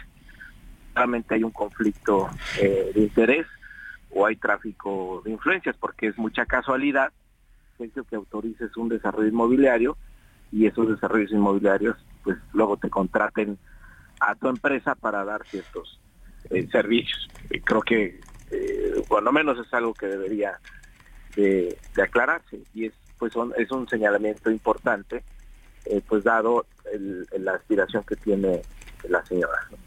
Oye, Mario, pero están durísimos los golpes, ¿no? No sé si ya escuchaste lo que dijo Xochitl Galvez, eh, que, eh, eh, que tú eras el que había robado, que tú habías, pues, destinado dinero de la línea 12 para, por ahí para otras cosas. En fin, ¿qué, respondes a esto?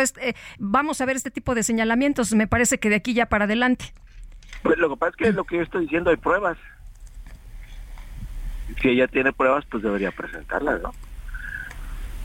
Entonces ahí, es donde cambia los señalamientos que se hacen, si se hacen nada más por hacerlos o porque no se tiene respuesta a, las acusaciones que se han hecho sobre, sobre ella. Y la, ¿cómo, estás viendo el tema de los espectaculares? Eh, ¿Se están bajando los espectaculares? Adán Augusto decía el fin de semana pues que, pues que eso ya no es responsabilidad de él, que es responsabilidad de las autoridades. Eh, ¿Qué opinas de eso? ¿Y qué opinas de todo este gasto que se ha hecho en espectaculares?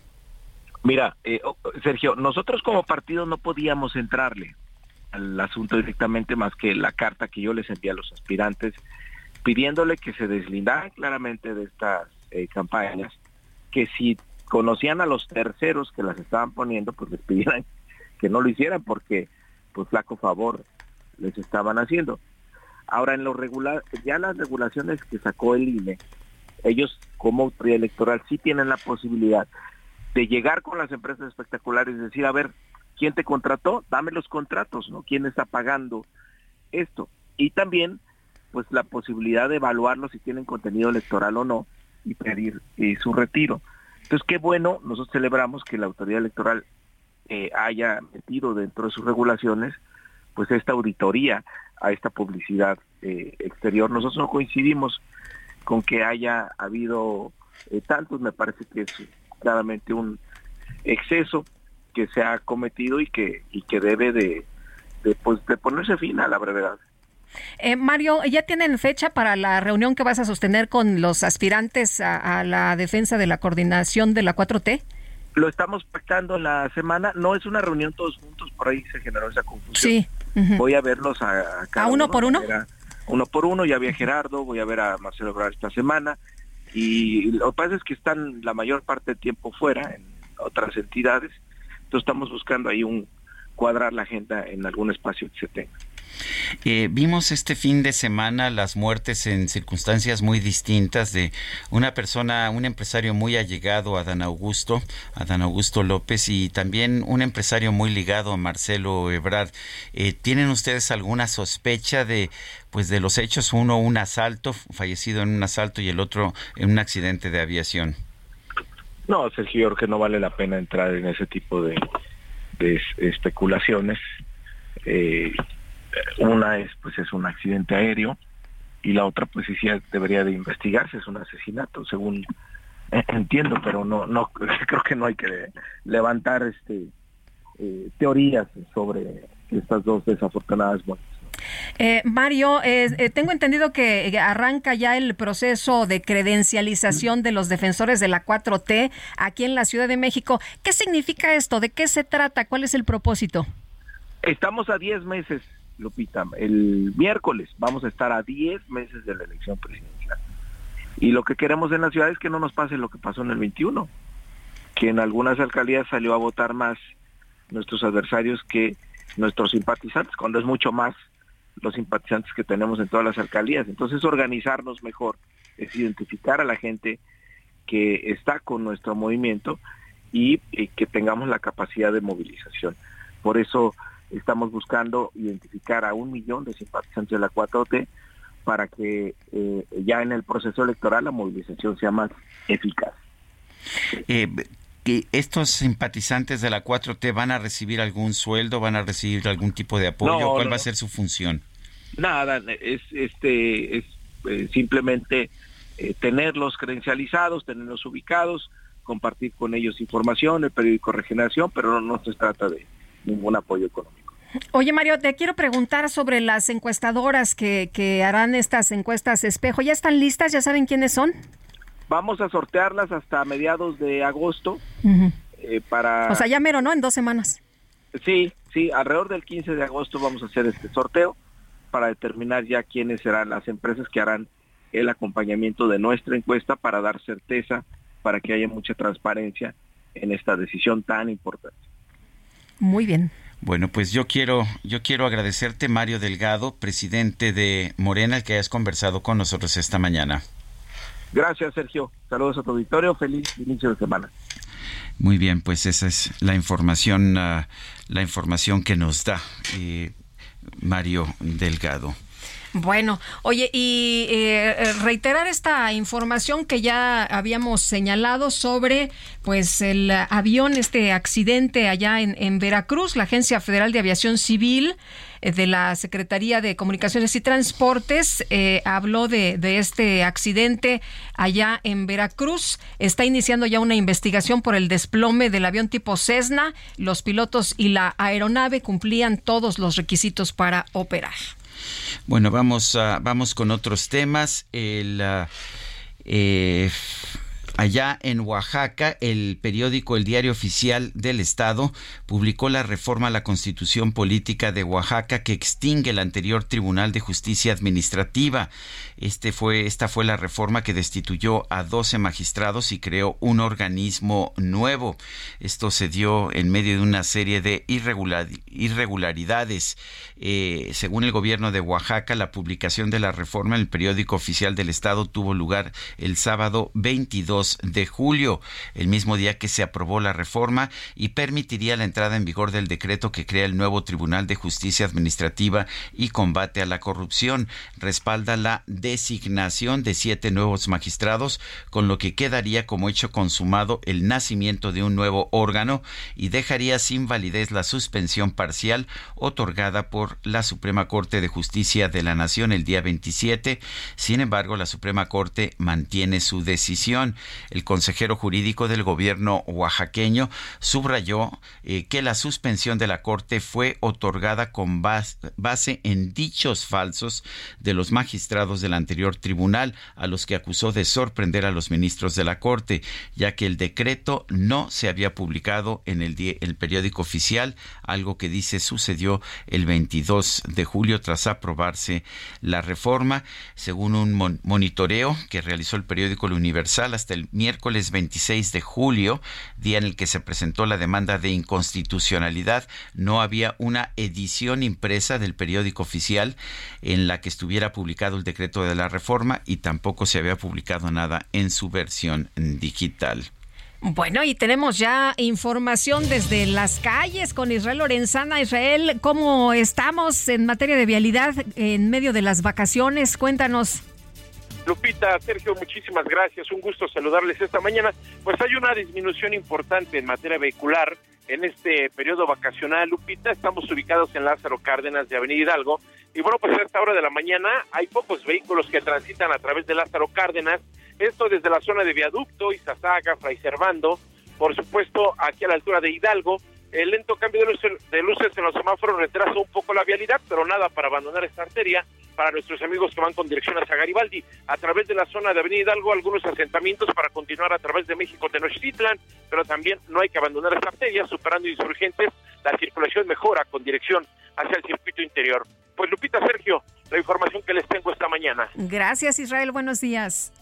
Hasta luego. Y vamos ahora con Gerardo Galicia. Adelante Gerardo.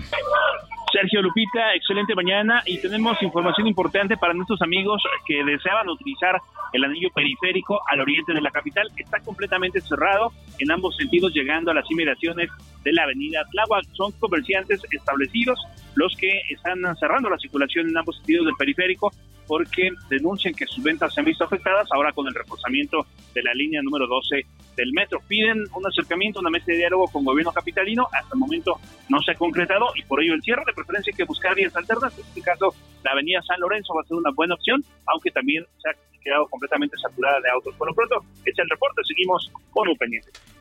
Muy bien, Gerardo Galicia, gracias. Hasta luego. Son las 8 de la mañana con 54 minutos. Nuestro número, nuestro número para que nos mande mensajes de WhatsApp es el 55 2010 96 47. 55 2010 96 47. Que dices que tu amor no se merece, que intentas ocultarlo y que no puedes, que piensas que te engaña y que te noches de locura, quien te llena de caricias de ternura, quien te lleva con un beso hasta la luna y vuelas alto en sus brazos, tan alto. Pero algo debe haber en su interior, será por eso que te conquistó. Qué sabroso.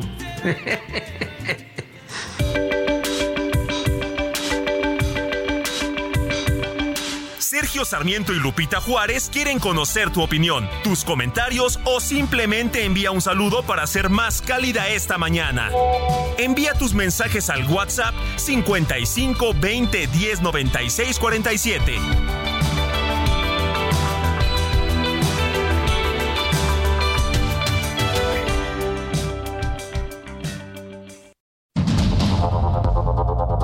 Continuamos con Sergio Sarmiento y Lupita Juárez por el Heraldo Radio.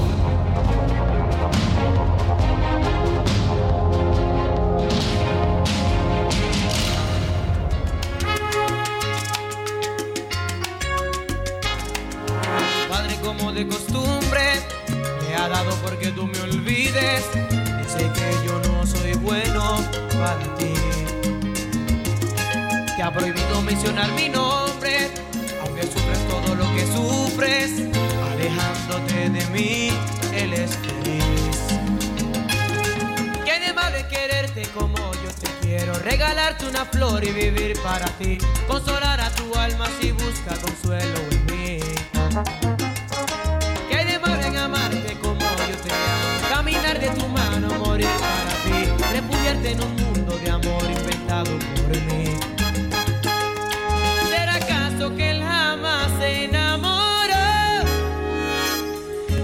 Pues seguimos escuchando a este cara de niño, este niño bonito de la salsa, Jerry Rivera, quien hoy cumple 50 años, cumple el niño bonito de la salsa Guadalupe. Es que los 50 son los 40, ¿te acuerdas? Ah, sí, y los 40 son los 30. Sí, sí, sí, ya.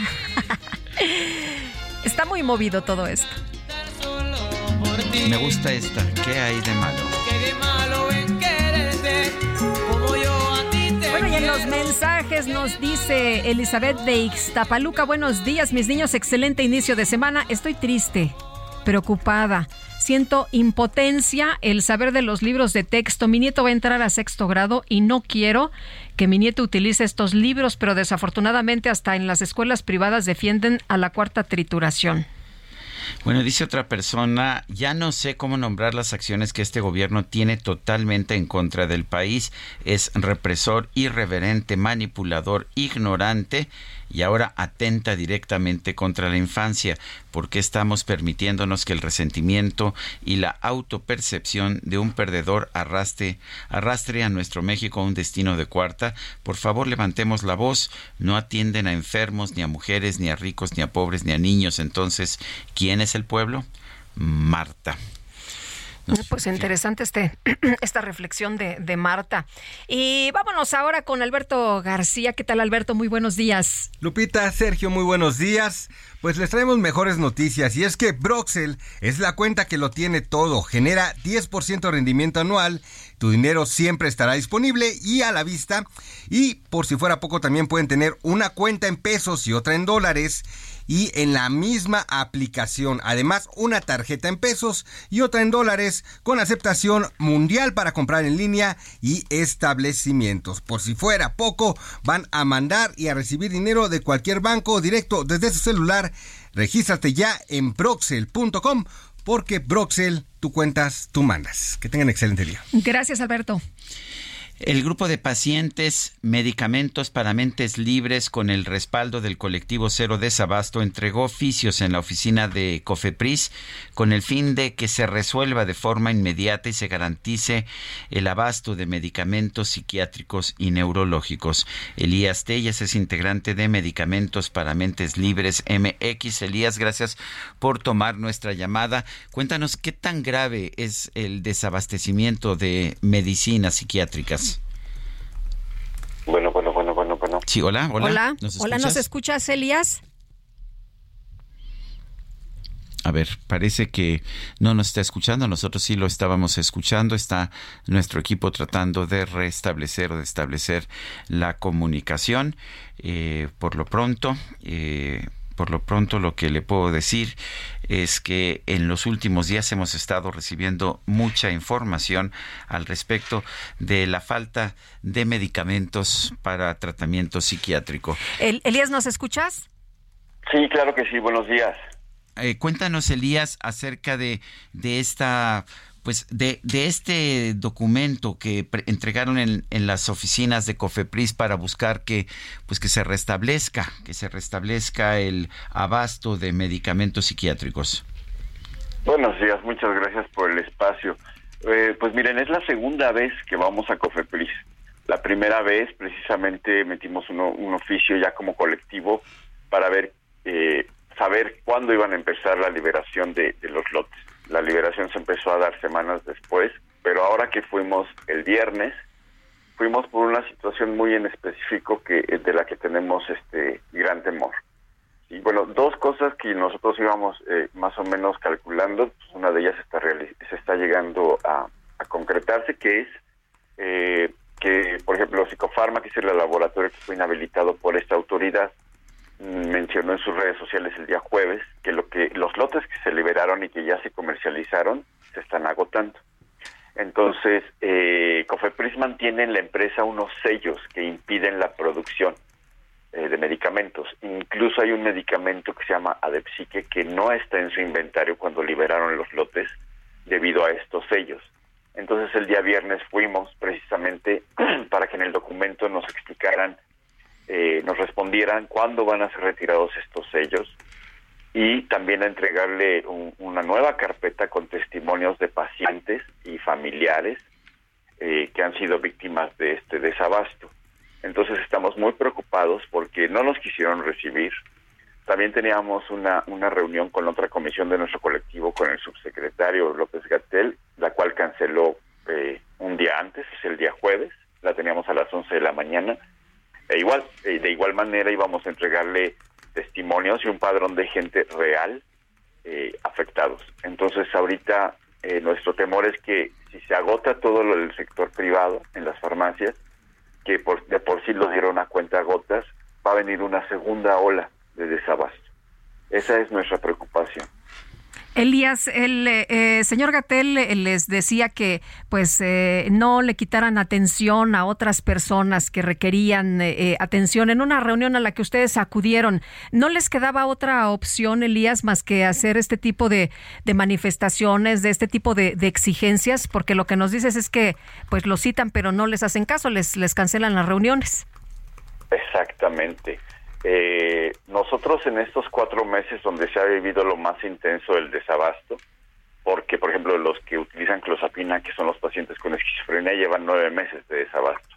Pero esta oportunidad que nosotros vimos de manifestarnos eh, pacíficamente, eh, no, no, no es de gratis, ¿no? O sea, nosotros en estos cuatro meses hemos ido a la misma empresa, a Laboratorio Psicofarma, hemos ido a la Secretaría de Salud a entregar firmas y un documento, fuimos a Cofepris, entregamos dos documentos en presidencia, en, en, en, el Congreso de la Ciudad de México se exhortó un punto de acuerdo, eh, bueno, se, se, se aprobó un punto de acuerdo para, para exhortar a la autoridad regulatoria y después regresamos al laboratorio y esta oportunidad, digo, no, no la podíamos desperdiciar porque, como tú mencionas, no nos han hecho caso. Hacen como que nos escuchan, pero, pero nada, nada más eso. Entonces hemos tocado todas las puertas posibles y, nosotros eh, ese día dejamos que, que, el subsecretario hablara ahí este, en su afán, pues más bien de político, no de médico y fuimos respetuosos hasta que ya que terminó él y venían las, las, la, la, la, secuencia de preguntas y respuestas es cuando nos manifestamos. Sin embargo, pues la respuesta ustedes ya la vieron, ¿no? Fue poner a la gente que estaba allí en nuestra contra. Había otras personas que estaban, eh, que también se iban a, eh, estaban protestando debido a, a, al COVID, ¿no? Pero ellos traen otra, otro tipo de lucha y nosotros fuimos respetuosos y lo que hizo el subsecretario fue poner a la gente en nuestra contra, ¿no? Entonces, eh, no, nosotros creemos que no se vale porque fuimos respetuosos. Incluso yo me le acerqué al final de, su asamblea para preguntarle de la reunión. Él la confirmó y dijo que sí iba a estar el presente y nos canceló un día antes. Eh, Elías, eh, ¿por qué cerraron Psicofarma? ¿Qué, es, qué, ¿Qué sabemos como sociedad del cierre de Psicofarma? En su momento nos dijeron que era para proteger a la sociedad, pero, pero ¿qué opinas tú? ¿Qué información tenemos de verdad? Pues eh, Cofepris emitió dos cartas de hallazgos. Eh, esto eh, ponía ahí como resultado de su inspección que había contaminación cruzada. Esto es cuando un medicamento está contaminado con otro. Sin embargo, eh, los otros que liberaron, o sea, los que analizaron, ninguno de ellos tenía contaminación cruzada. ¿sí? Entonces, otra otra otra cosa que, que, mencionaban era que la materia prima estaba en áreas negras, no sé a qué se refieren, si había estaba cerca de basuras, de un drenaje, que había problemas con el, sus libros de trazabilidad, que es como cuánto fabrican y cuánto entregan, este que había producto caduco, supongo, allí que este que también nos vendían medicamentos de prueba. Esto la, la empresa lo niega completamente. ¿sí? No, no reconoce nada y ellos dicen que es un problema meramente administrativo. Pero, este, pues lo cierto es que ningún, no se ha podido comprobar nada de lo que la autoridad señala, ¿no? De decir, ¿saben qué? Justifico yo mi, mi actuar porque estos medicamentos están contaminados con restos de otros medicamentos, ¿no? que creo que e, eso es, lo que no es la primera vez que vemos un problema de desabasto por el cierre de una planta aquí en México, ¿verdad? Así es. Sí, aquí a la planta la suspenden temporalmente.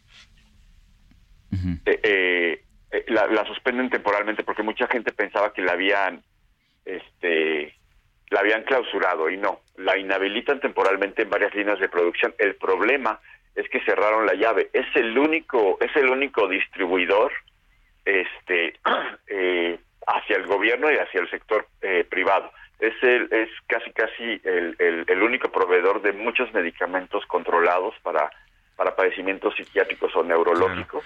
Tenemos este caso entonces de psicofarma, como tuvimos el caso de una, pues de una planta en la Ciudad de México de la farmacéutica Pisa, también, pues por razones aparentemente políticas, pero estos cierres de plantas han hecho mucho daño, ¿no? Ah, sí, por supuesto han afectado, han, han afectado muchísimas, este, a muchísimas personas, ¿no? El día de e, e, este año nos tocó a nosotros, este, pero vamos, el, el, padrón de pacientes en general que han sido que han sido afectados es, es muy grande. Nosotros tenemos contabilizados más o menos 42 mil pacientes psiquiátricos y o neurológicos. El problema es que el gobierno, y es lo que más eh, más nos molestó y nos, nos entristeció, es que el, el, gobierno no, no, no incentivó a que otros laboratorios nos vendieran el medicamento. ¿sí? Entonces eso a nosotros nos, no nos dejó ninguna alternativa, ninguna.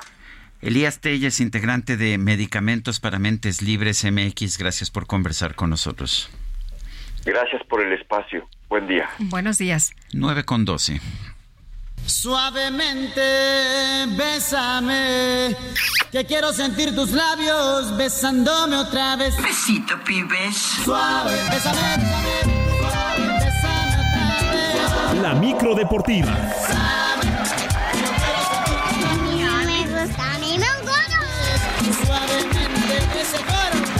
Ay, ay, ay, qué buen ritmo también trae la micro esta mañana para empezar la semana, ¿no? ¿Cómo estás, mi querida Hola, Lupita? Julio Sergio? Romero, ¿cómo estás? Buenos días. Buenos Así días. de cadenciosos arrancamos este lunes con olor a viernes. Pero no, todavía falta recorrer, falta recorrer la semana, pero así, así de cadenciosos arrancamos con esta semana, con este lunes, por supuesto, aventando la lámina informativa. El día de hoy vamos a iniciar con la Fórmula 1 de automovilismo porque el equipo Red Bull hizo el 1-2 en lo que ha sido el Gran Premio de Bélgica, fecha 13 de la temporada en la Fórmula 1 de automovilismo con Max Verstappen de Países Bajos y el mexicano Sergio Pérez de manera respectiva. Ha sido un fin de semana intenso allá en Bélgica ya que el sábado se vivió una carrera sprint que también ganó Verstappen y que Checo no pudo terminar por un contacto con el británico Lewis Hamilton. De tal manera el campeonato de pilotos sigue siendo encabezado por el propio Verstappen con 314 puntos sin mayores problemas, cuestión de pues un par de fechas más para que se corone campeón. Eh, Sergio Pérez, el mexicano, está en el segundo sitio con 189 puntos y Fernando Alonso está en tercero. El español tiene 149 unidades. Así las cosas. También se abrió un buen, un buen espacio entre Sergio Pérez y eh, Fernando Alonso por el segundo y el tercer lugar en este, en este campeonato de pilotos. El propio Sergio Pérez ha reconocido que tuvieron que trabajar mucho el fin de semana con el auto para entregar buenos resultados. Normalmente en, estas, en este tipo de carreras va- vas muy abajo, vas, no, no tienes tiempo de ajustarlo y tuvimos que eh, sobre mm, cuidar el, el auto ¿no? para, para poder llegar al final. Bajo una noche estrellada de luna llena. 33 podios para Checo Pérez en su carrera en la Fórmula 1. Ahora la máxima categoría del automovilismo deportivo pues toma una pausa, la pausa del verano y la actividad se reanuda hasta el próximo 27 de agosto en Países Bajos. Pues así las cosas, viene el descanso, unos a trabajar, pero le viene muy bien, muy bien, dos podios de manera consecutiva para Checo.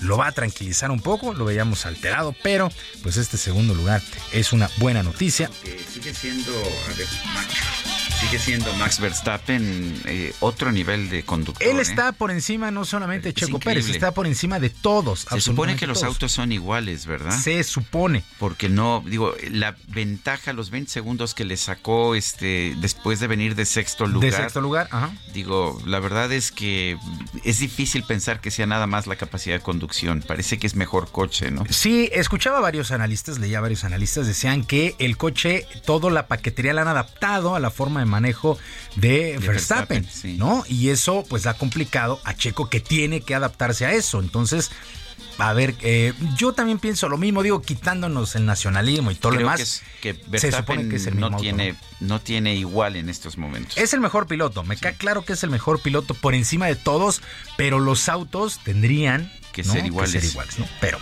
bueno, ahí está. La ventaja y la buena noticia es que Checo ya amplió la ventaja con relación a Fernando Alonso entre el segundo y el tercer lugar de este campeonato de Él pilotos. está cumpliendo, ¿no? Lo contrataron como segundo piloto y va a terminar, bueno, está siendo el segundo mejor del, del campeonato. Y ha- le ha cubierto la espalda muy bien a Verstappen, ¿no? Que es la queja que de repente existe. Porque Verstappen en la temporada pasada, cuando tuvo la oportunidad de pues ayudar un poco a Checo con el campeonato definido y todo, pues, no lo hizo. Pues ahí, ahí queda la duda. Pero, insisto, la buena noticia es que Checo lleva dos podios consecutivos y eso le regresa la confianza. Bueno, también lo que regresó fue la actividad de la League's Cup, que enfrenta equipos de la Liga MX contra los de la MLS de los Estados Unidos. Y este fin de semana ha destacado el triunfo de los rojinegros del Atlas, 1 por 0 sobre Toronto. Monterrey sin problemas, 4 por 2 sobre el Seattle Saunders y está en la siguiente ronda. Los Tigres también están adelante, 1 por 0 vencieron ayer por la noche al San José Airquakes. Por lo pronto también Cruz Azul y Pumas libraron la primera ronda. El conjunto cementero venció 5 por 4 al Atlante en penaltis y logró avanzar a la siguiente ronda. Con este resultado el técnico Ricardo Ferretti calmó un poco los rumores que lo ponían fuera de la institución de Cruz Azul en caso de una derrota. Pues si alguien no puede soportar la presión, pues no puede hacer algo importante en esta vida. Es la verdad. Y a mí no, en un principio, en los primeros 10 años, a lo mejor me hubiera preocupado. Pero ahorita con 32 años de entrenador, no sabe que esta silla es un puesto interino siempre. Se apagan las luces, la música sube. Bueno, Cruz Azul sufrió de más, sufrió de más, pero avanzaron a la siguiente ronda. Por su parte, los Pumas golearon 3 por 0 al DC United y también están en la siguiente fase. Antonio Mohamed, entrenador de los universitarios, está contento al momento con el trabajo de sus jugadores. Me mostraron su jerarquía, pero bueno, esto es todos los días hay que demostrar. Así que todos tienen la posibilidad de seguir compitiendo. Hoy lo hicieron bien, pero no nos podemos relajar. Nosotros tenemos ahora que, que jugar en unos días más. Así que todos tienen que seguir compitiendo por un puesto, nadie tiene lugar asegurado. Bueno, los Pumas, los Pumas gustaron, ganaron y golearon. Para el día de hoy, a las 6 de la tarde, la Franja del Puebla estará enfrentando al Chicago Fire. A la misma hora, las Águilas del América contra Columbus Crew.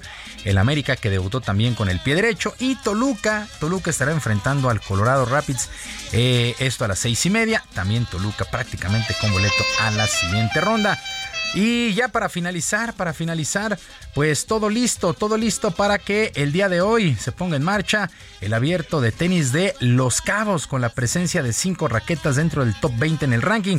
El griego Stefano Tsitsipas, el ruso Karen Kashanov, el británico Cameron Norrie, Tommy Paul de los Estados Unidos, el australiano Alex Dimiñor saltan como favoritos. Sergio Lupita, amigos del auditorio, la información deportiva este lunes. Muchas gracias. Gracias, mi querido Julio. Muy buenos días Buenos y buena días. semana. Excelente semana para todos. Son las 9 de la mañana con 20 minutos. Vamos con Mónica Reyes. Adelante, Mónica. Hola, ¿qué tal? ¿Cómo están? Sergio Lupita, qué gusto saludarlos esta mañana y a ustedes amigos del Heraldo Radio, por supuesto que también. ¿Y qué creen? Yo les quiero platicar que de acuerdo a estudios científicos está comprobado que las enfermedades surgen por falta de nutrientes, también por la pérdida y oxidación de las células de nuestro cuerpo. Así es que las células dañadas solo pueden regenerarse, ¿saben con qué? Con células madre. Y hoy, claro, pues ya les traemos aquí un tratamiento que ha tenido resultados sorprendentes. Está con nosotros aquí conmigo Arisbet Chávez y nos va a platicar de esta buenísima noticia de las células madre. Aris, qué gusto saludarte esta mañana. Platícanos todo, por favor, todo. Qué gusto saludar a nuestros amigos del Heraldo, a Sergio y a Lupita. Fíjate que este tratamiento está elaborado a base de células madre. Fue investigado por el Instituto de Fisiología Celular y científicos del Instituto Politécnico Nacional. Las células madre ayudan a regenerar nuestros órganos de una manera natural y sobre todo muy eficaz. Este tratamiento también te ayuda a regenerar cartílago, tejido, hueso. La piel se regenera logrando una apariencia mucho más joven. Además, cicatriza y repara la piel de todo tu cuerpo. Las células madre actualmente tratan más de 80 enfermedades, entre ellas diabetes, lupus, tumores, Parkinson, artritis reumatoide, tiroides. Va a mejorar muchísimo tu sistema circulatorio. Esto evita enfermedades del corazón, Alzheimer, en donde tenemos excelentes resultados, y frena la propagación de células cancerígenas.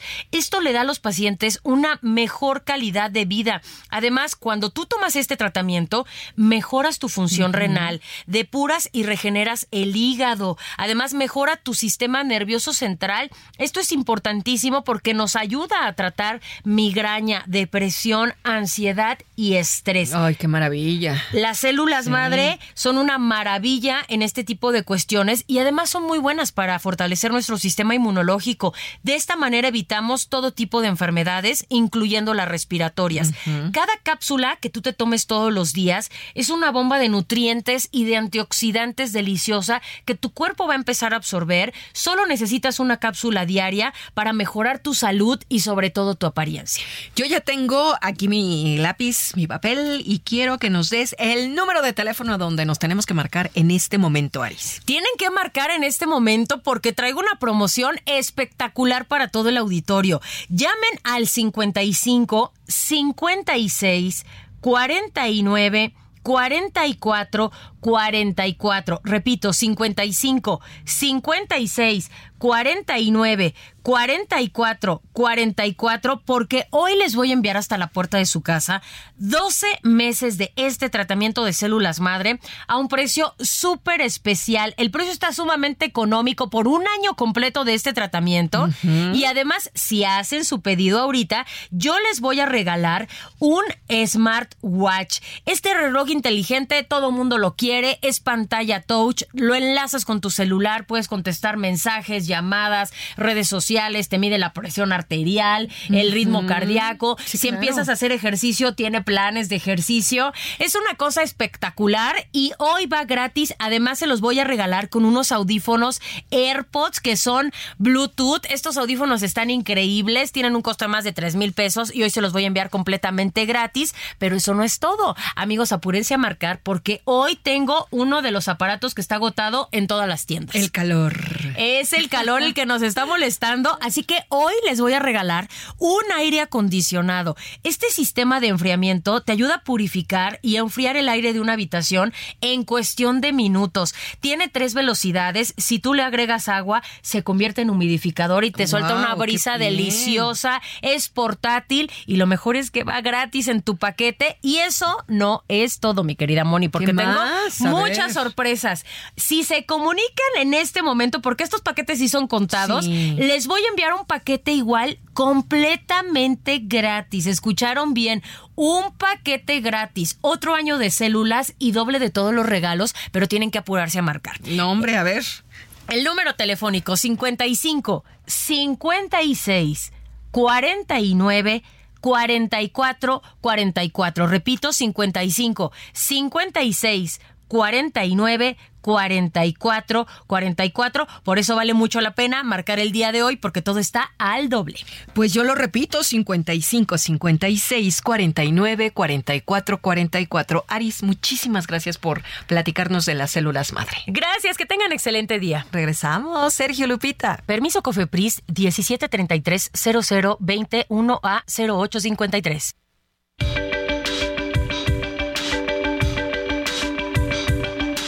Sergio Sarmiento y Lupita Juárez quieren conocer tu opinión, tus comentarios o simplemente envía un saludo para ser más cálida esta mañana. Envía tus mensajes al WhatsApp 55 20 10 96 47.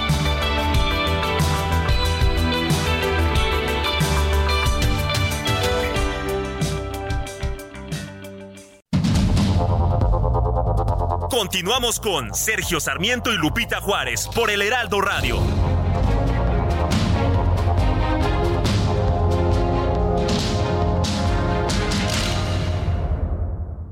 Hola, mi nombre es Paola Flores, soy diseñadora de interiores y te invito a Expo Mueble Internacional, la feria líder de muebles y decoración en América Latina. La cita es del 16 al 19 de agosto en Expo Guadalajara y con más de 400 expositores encontrarás la mejor calidad y diseño en todo tipo de mobiliario, mueble residencial, exteriores, infantil, de madera, tapizados, todo. El evento no tiene costo, regístrate en expomuebleinternacional.com.mx.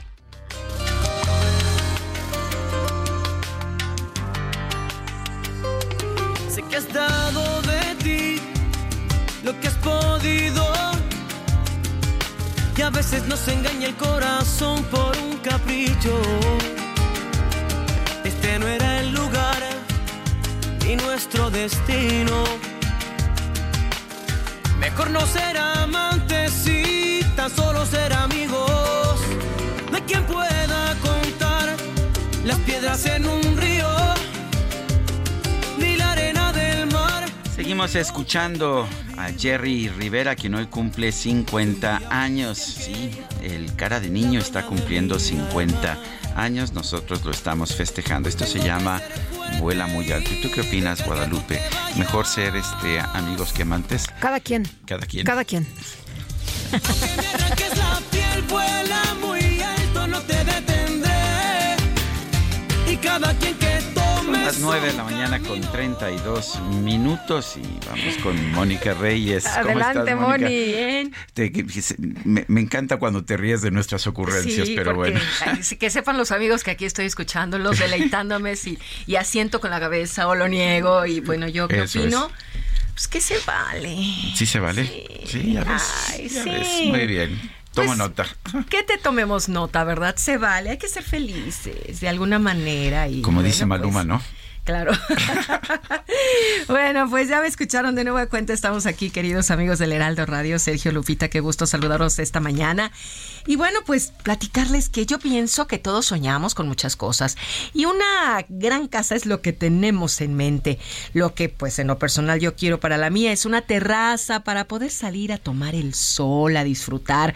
Por eso, mientras encontramos todos esa casa soñada, con Citibanamex puedes contratar crédito hipotecario con tasa fija anual desde, fíjense nada más amigos, 9.25% o apartar tu tasa. Esto puede ser hasta por 12 meses, obteniendo el certificado de Amarra tu tasa. No esperes más, hazlo ya. CAT promedio 10.5% sin IVA, calculado el primero de abril de 2023, vigente al 30 de septiembre de 2023. Consulta condiciones en www.citibanamex.com diagonal Amarra tu tasa. Regreso con ustedes. Muchas gracias. Buen inicio de semana. Buen inicio, Gracias también. Y los asaltos a camiones en carreteras y zonas cercanas a las fronteras podrían tener un impacto negativo en la economía y en las operaciones comerciales. Bueno, también podrían afectar este nearshoring que nos está trayendo crecimiento económico y generación de empleos. Herschel Schulz Chávez es director general de Agrupaciones de Seguridad Unidas por México. Esta organización se llama Asume o se conoce como Asume. Herschel Schulz, gracias por tomar nuestra llamada. Cuéntenos eh, qué tan qué tan importante es el tema de los asaltos al transporte de carga en carreteras. Sergio Lupita, muchas gracias. Muy buenos días. Gracias a, a Heraldo por, la entrevista. Pues eh, ah, es, correcto, Sergio, el impacto que, que está teniendo, me, me atrevo a decir, no, no es a futuro, es en presente. Lo está teniendo ya en la economía. Como sabes, este tema ha sido hasta tratado por las autoridades federales, ha sido un tema que ha sido tratado en la mañanera. Y bueno, todo el proceso que hay alrededor de la protección de la cadena de suministro es importante y evidentemente las empresas están invirtiendo dinero en proteger toda esta cadena de suministro, la logística, en seguridad privada que nosotros representamos como Asume, tenemos tres vectores importantes, lo que es el rastreo de la carga, la custodia de la carga y evidentemente pues toda la línea de producción que las empresas están eh, invirtiendo dinero, contratando la seguridad privada, evidentemente eso incrementa los costos y a su vez pues es un efecto al final del día de inflación que, que, que todos vemos en nuestra en nuestro día a día. Eh, Herschel, ¿esto se da eh, más eh, con frecuencia en las fronteras o se da a lo largo de todo el país? Se da todo lo largo de, del país, Lupita. Estamos viendo nosotros que lamentablemente, les puedo platicar, de acuerdo a las cifras del secretariado y son también cifras que tenemos nosotros registrados en las diferentes asociaciones que forman parte de Asume, estamos viendo un incremento del 11.5% a comparación del año pasado en la incidencia de, de robo a transportistas. Pero no solamente se da en el tema de las eh, de las fronteras. Estamos viendo que hay estados de la República en donde están repuntando este tipo de, eventos. Estamos hablando del Estado de México, estamos hablando de Puebla, estamos hablando también de Veracruz y lamentablemente se está empezando a ver eh, un incremento sí hacia hacia Nuevo León y hacia Tamaulipas. Esto, como bien lo mencionaba Sergio al inicio, Lupita, tiene también un efecto eh, que puede ser, que puede llegar a ser, si no negativo en el día de hoy, y aunque estamos viendo que ya los efectos de nearshoring se están se están viendo, sí evidentemente es un foco de alerta para todas estas empresas, las cadenas de suministro y evidentemente el gobierno federal, porque al incrementarse este este movimiento de mercancía, evidentemente también habrá más eventos si no podemos eh, disminuir estos incidentes. Eh, ¿Qué, ¿Qué, tendría que ocurrir? ¿Qué se tendría que hacer? Tenemos una Guardia Nacional que patrulla las carreteras y que incluso pues eh, tiene hasta este momento un mando militar. Sin embargo, pues estamos viendo este incremento en el crimen. ¿Qué, qué están haciendo mal en la Guardia Nacional?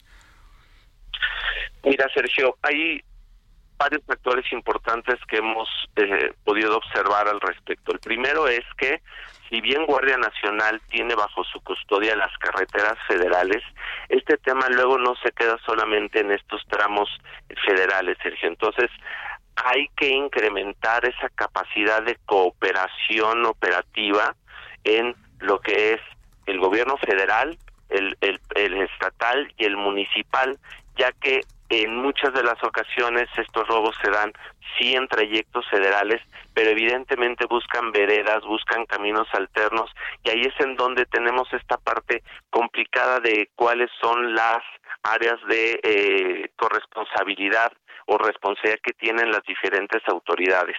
Estamos viendo que aunque existe eh, evidentemente este tema de, de la del monitoreo y del patrullaje, no es eh, tan eh, periódicamente como nosotros quisiéramos que sucediera.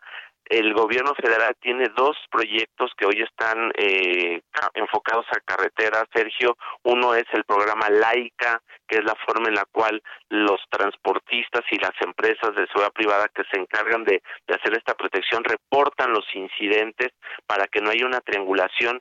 Sin embargo, la respuesta todavía es lenta. Y la segunda es el proyecto Escalón, que es que se junten 10, 12, 15 tractocamiones y vayan escoltados. Pero evidentemente esto ralentiza la movilidad de la carga y pues muchos de los transportistas no se esperan. Entonces, esto lo sabe perfectamente la delincuencia organizada y tendremos que hacer ahí como seguridad privada tres cosas específicamente en lo que nos nos atañe a nosotros como como áreas de que, está protegiendo la, la cadena de suministro. La primera es evidentemente utilizar más tecnología, como hoy sabe Sergio, hay varios reportes en donde se están identificando el uso de drones para poder observar los los trailers, entonces necesitamos contramedidas para poder identificar estos tipos de aparatos y obviamente poderlos bajar.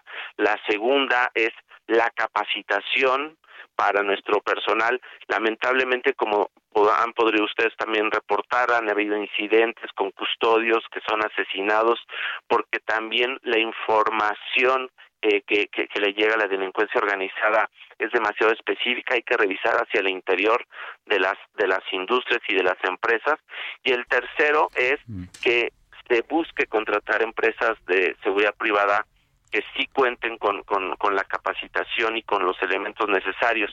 Hablamos también de la, del tema del gobierno y bueno, como te decía, necesitamos que salgan más a las carreteras la Guardia Nacional y que haya una coordinación por parte de los C5, las eh, policías municipales, estatales y Guardia Nacional. Bueno, pues Herschel Schultz Chávez, director general de Agrupaciones de Seguridad Unidas por México, asume. Gracias por conversar con nosotros.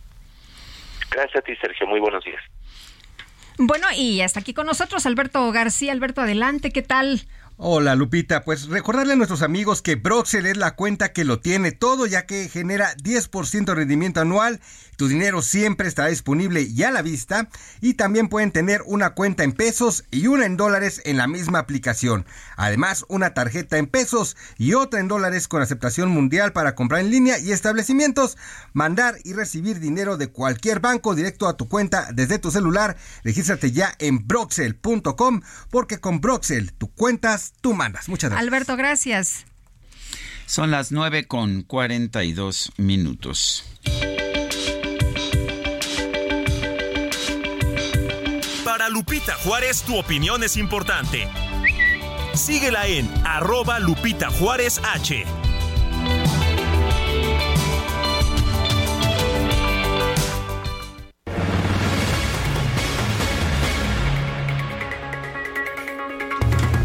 y está con nosotros aquí en la cabina Salvador Gasca Herrera, director general adjunto comercial de Fonacap. Salvador, qué gusto saludarte esta mañana. ¿Cómo estás? Muy bien, Lupita, ¿cómo estás? Buenos días, un gusto saludar Buenos también. días. Oye, pues eh, Fonacot nos está presentando algunas alternativas de crédito para dos cosas muy importantes. Primero, ahorita estamos en el tema de las vacaciones, pero también hay que eh, pues eh, revisar, ¿no? Regresando de la vacación, el tema del regreso a las clases. Cuéntanos de qué manera pues se puede apoyar a, la gente con, con estos créditos. Sí, buenos días, Lupita, un saludo a todo tu auditorio.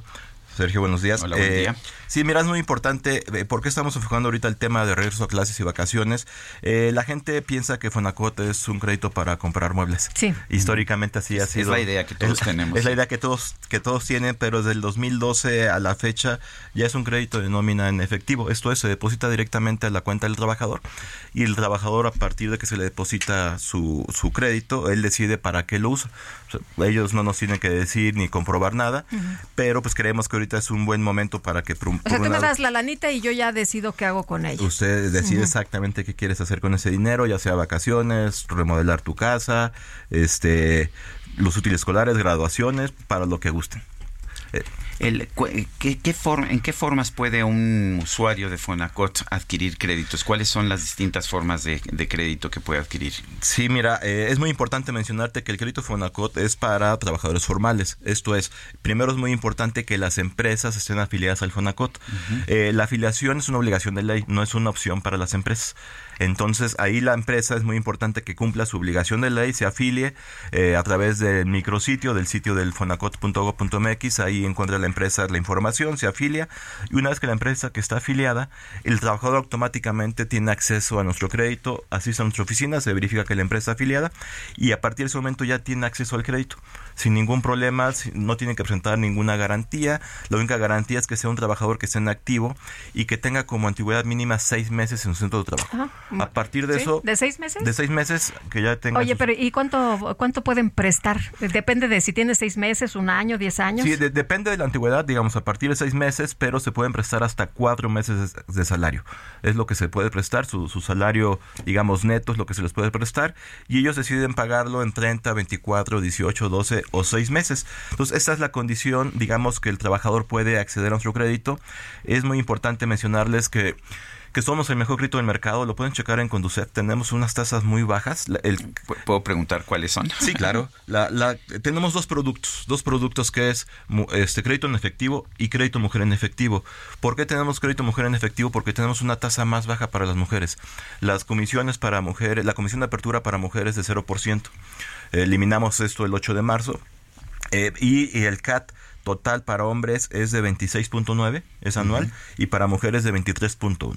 No hay otra tasa en el mercado, un, un- un CAT anual similar. Inclusive, digamos, si nos vamos a tasas, la tasa de mujer a seis meses inicia en 8.9%, la tasa. ¿Cómo, cómo se paga? ¿Se paga por descuento en nómina o se paga este directo a Fonacot? ¿Cómo, ¿Cuál es el procedimiento? El, el procedimiento es una vez que el trabajador obtiene su crédito, al- el, el patrón o el jefe recibe el, el, el- el- la- el comunicado de descuento muy parecido al Infonavit, muy parecido al IMSS, y el patrón es el que, o la empresa es la que nos hace el pago. El trabajador una vez que nos pide el crédito, se le descuenta mes a mes a- a- en su en su cuenta, en su en su nómina, y ya el trabajador no tiene que preocuparse por asistir a nuestra oficina, mes a mes está descontando. ¿Y es fácil obtener el crédito? Es facilísimo, te voy a decir por qué, Lupita. Eh, es un crédito que es fácil porque asisten a la, eh, se meten a la página de Fonacot .gov.mx sacan su cita, no se requieren intermediarios. Una vez que sacan su cita, asisten a la oficina que ellos eligieron. El trámite dura media hora, máximo media hora, 20 minutos ya tienen su, están, hacen su trámite y el mismo día se está depositando o a más tardar a las 11 de la mañana del siguiente día. O sea, no tardamos ni 24 horas en que la gente tenga su crédito. Es, es muy fácil, es muy rápido, tenemos muchos mecanismos de seguridad, nos regula la CNBB, es, eh, somos una, una, una institución, si bien somos una institución gubernamental, estamos perfectamente calificados en términos de, de valoración, tenemos triple A por parte de calificadoras, entonces es, un- es, una, es, una, es una institución segura, este, rápida y, y que buscamos que más trabajadores sepan de nosotros, que no se sobreendeuden en nuestros mecanismos, porque pues eso sí deteriora su, su patrimonio. esa es la otra, ¿no? O sea, la gente muchas veces no sabe que tiene Fonacot. Es correcto, la gente no sabe que tiene Fonacot y es tan simple saberlo. Bueno, lo puede consultar en nuestra página, pero con que la empresa haya afiliado, automáticamente el trabajador tiene acceso a nuestro crédito. Pues saliendo de la chamba, ¿no? Pues sí, gracias, Muy los bien. esperamos. Salvador, muchas gracias. No, al contrario, Hasta muchas luego, gracias. muy buenos gracias. días. Salvador Gracias. Gasca Herrera, director general adjunto comercial de Fonacot. Bueno, son las 9 de la mañana con 47 minutos. El peso se encuentra en estos momentos a una tasa de 16.7357, 16.7357 sigue pues bastante por debajo de la tasa de 17 por dólar que fue pues la, última de las barreras que, que superó la última de las barreras superadas en, eh, en los últimos tiempos. Pues Son las 9 con 48 minutos. Es momento de ir a un resumen de la información más importante, la información que se ha generado en esta misma mañana de lunes 31 de julio. Esta mañana el presidente López Obrador aseguró que su gobierno está dispuesto a participar en cualquier mecanismo que impulsen Rusia y Ucrania para alcanzar un acuerdo de paz. Bueno, si hay aceptación tanto de Ucrania como de Rusia de buscar opciones para alcanzar la paz en ese conflicto, nosotros participamos. Si las partes en conflicto se ponen de acuerdo y convocan con ese propósito. Nosotros estamos por la paz. No queremos que continúe la guerra Rusia-Ucrania. Es eh, muy irracional. Sufre mucho la gente. El presidente López Obrador también descartó que su gobierno tenga planes para promover la construcción de plantas de energía nuclear. Bueno, eh, no tenemos planes para crear centrales nucleares. La que se tiene eh, está funcionando muy bien, se genera energía con seguridad. Eh, yo creo que para evitar especulaciones eh, sería bueno que se dijera con toda claridad que no vamos nosotros a promover la creación de plantas nucleares. La titular de la Secretaría de Educación Pública, la SEP, Leticia Ramírez, llamó a los padres de familia y maestros a estar tranquilos ante los nuevos contenidos de los libros de texto gratuitos. Dijo que estos promueven una educación humanista y científica. Este fin de semana se reportó una nueva falla en un elevador del Hospital General Regional 89 del IMSS en Guadalajara, Jalisco. La Dirección de Protección Civil informó que tres personas fueron rescatadas sin lesiones. La policía española detuvo en Madrid a un hombre de origen marroquí de 54 años, identificado como presunto representante en Europa del cártel de los Zetas. El Papa Francisco llamó a las autoridades rusas a reactivar el acuerdo firmado con la ONU para permitir la exportación de cereales ucranianos a través del Mar Negro. Ya valió, ahí vienen los ovnis, los ovnis, ay Dios, ya valió, ahí vienen los ovnis, los ovnis. Ay, ese Quique no sé dónde encuentra tantos Bueno. temas. Ah, fue Ángel. Ah, fue Ángel Ángel. Eduardo Gutiérrez, está bien. Míralo tan seriecillo que se ve. Sí, ¿verdad? Bueno, durante su visita a Argentina, el director de la NASA, Bill Nelson, anunció que la agencia está preparando un informe para despejar las dudas de tantas sospechas sobre extraterrestres surgidas en redes sociales durante la última semana. Bill Nelson explicó que con este reporte se busca abordar el punto de vista científico sobre este tema. Destacó que los científicos han estimado una probabilidad de uno en un trillón de que haya otro planeta idéntico a la Tierra en el que se pudiera desarrollar vida. Entro perplejo, atónito, anonadado. ¿Y por qué no confesarlo? Asustado.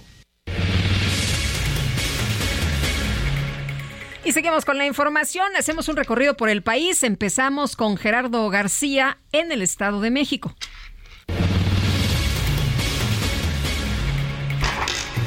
Hola, ¿qué tal? Muy buenos días, Sergio y Lupita. Por el delito de homicidio en grado de tentativa, Jesús fue vinculado a proceso, que es el segundo que enfrenta, pues el primero fue tentativa de extorsión el pasado miércoles junto a su esposa Laura. La Fiscalía General de Justicia del Estado de México informó sobre la situación de este segundo proceso judicial en el caso. Detalló que, es que Jesús el pasado 30 de junio habría intentado privar de la vida a una persona al realizar disparos con arma de fuego en su contra, esto en Cuautitlán.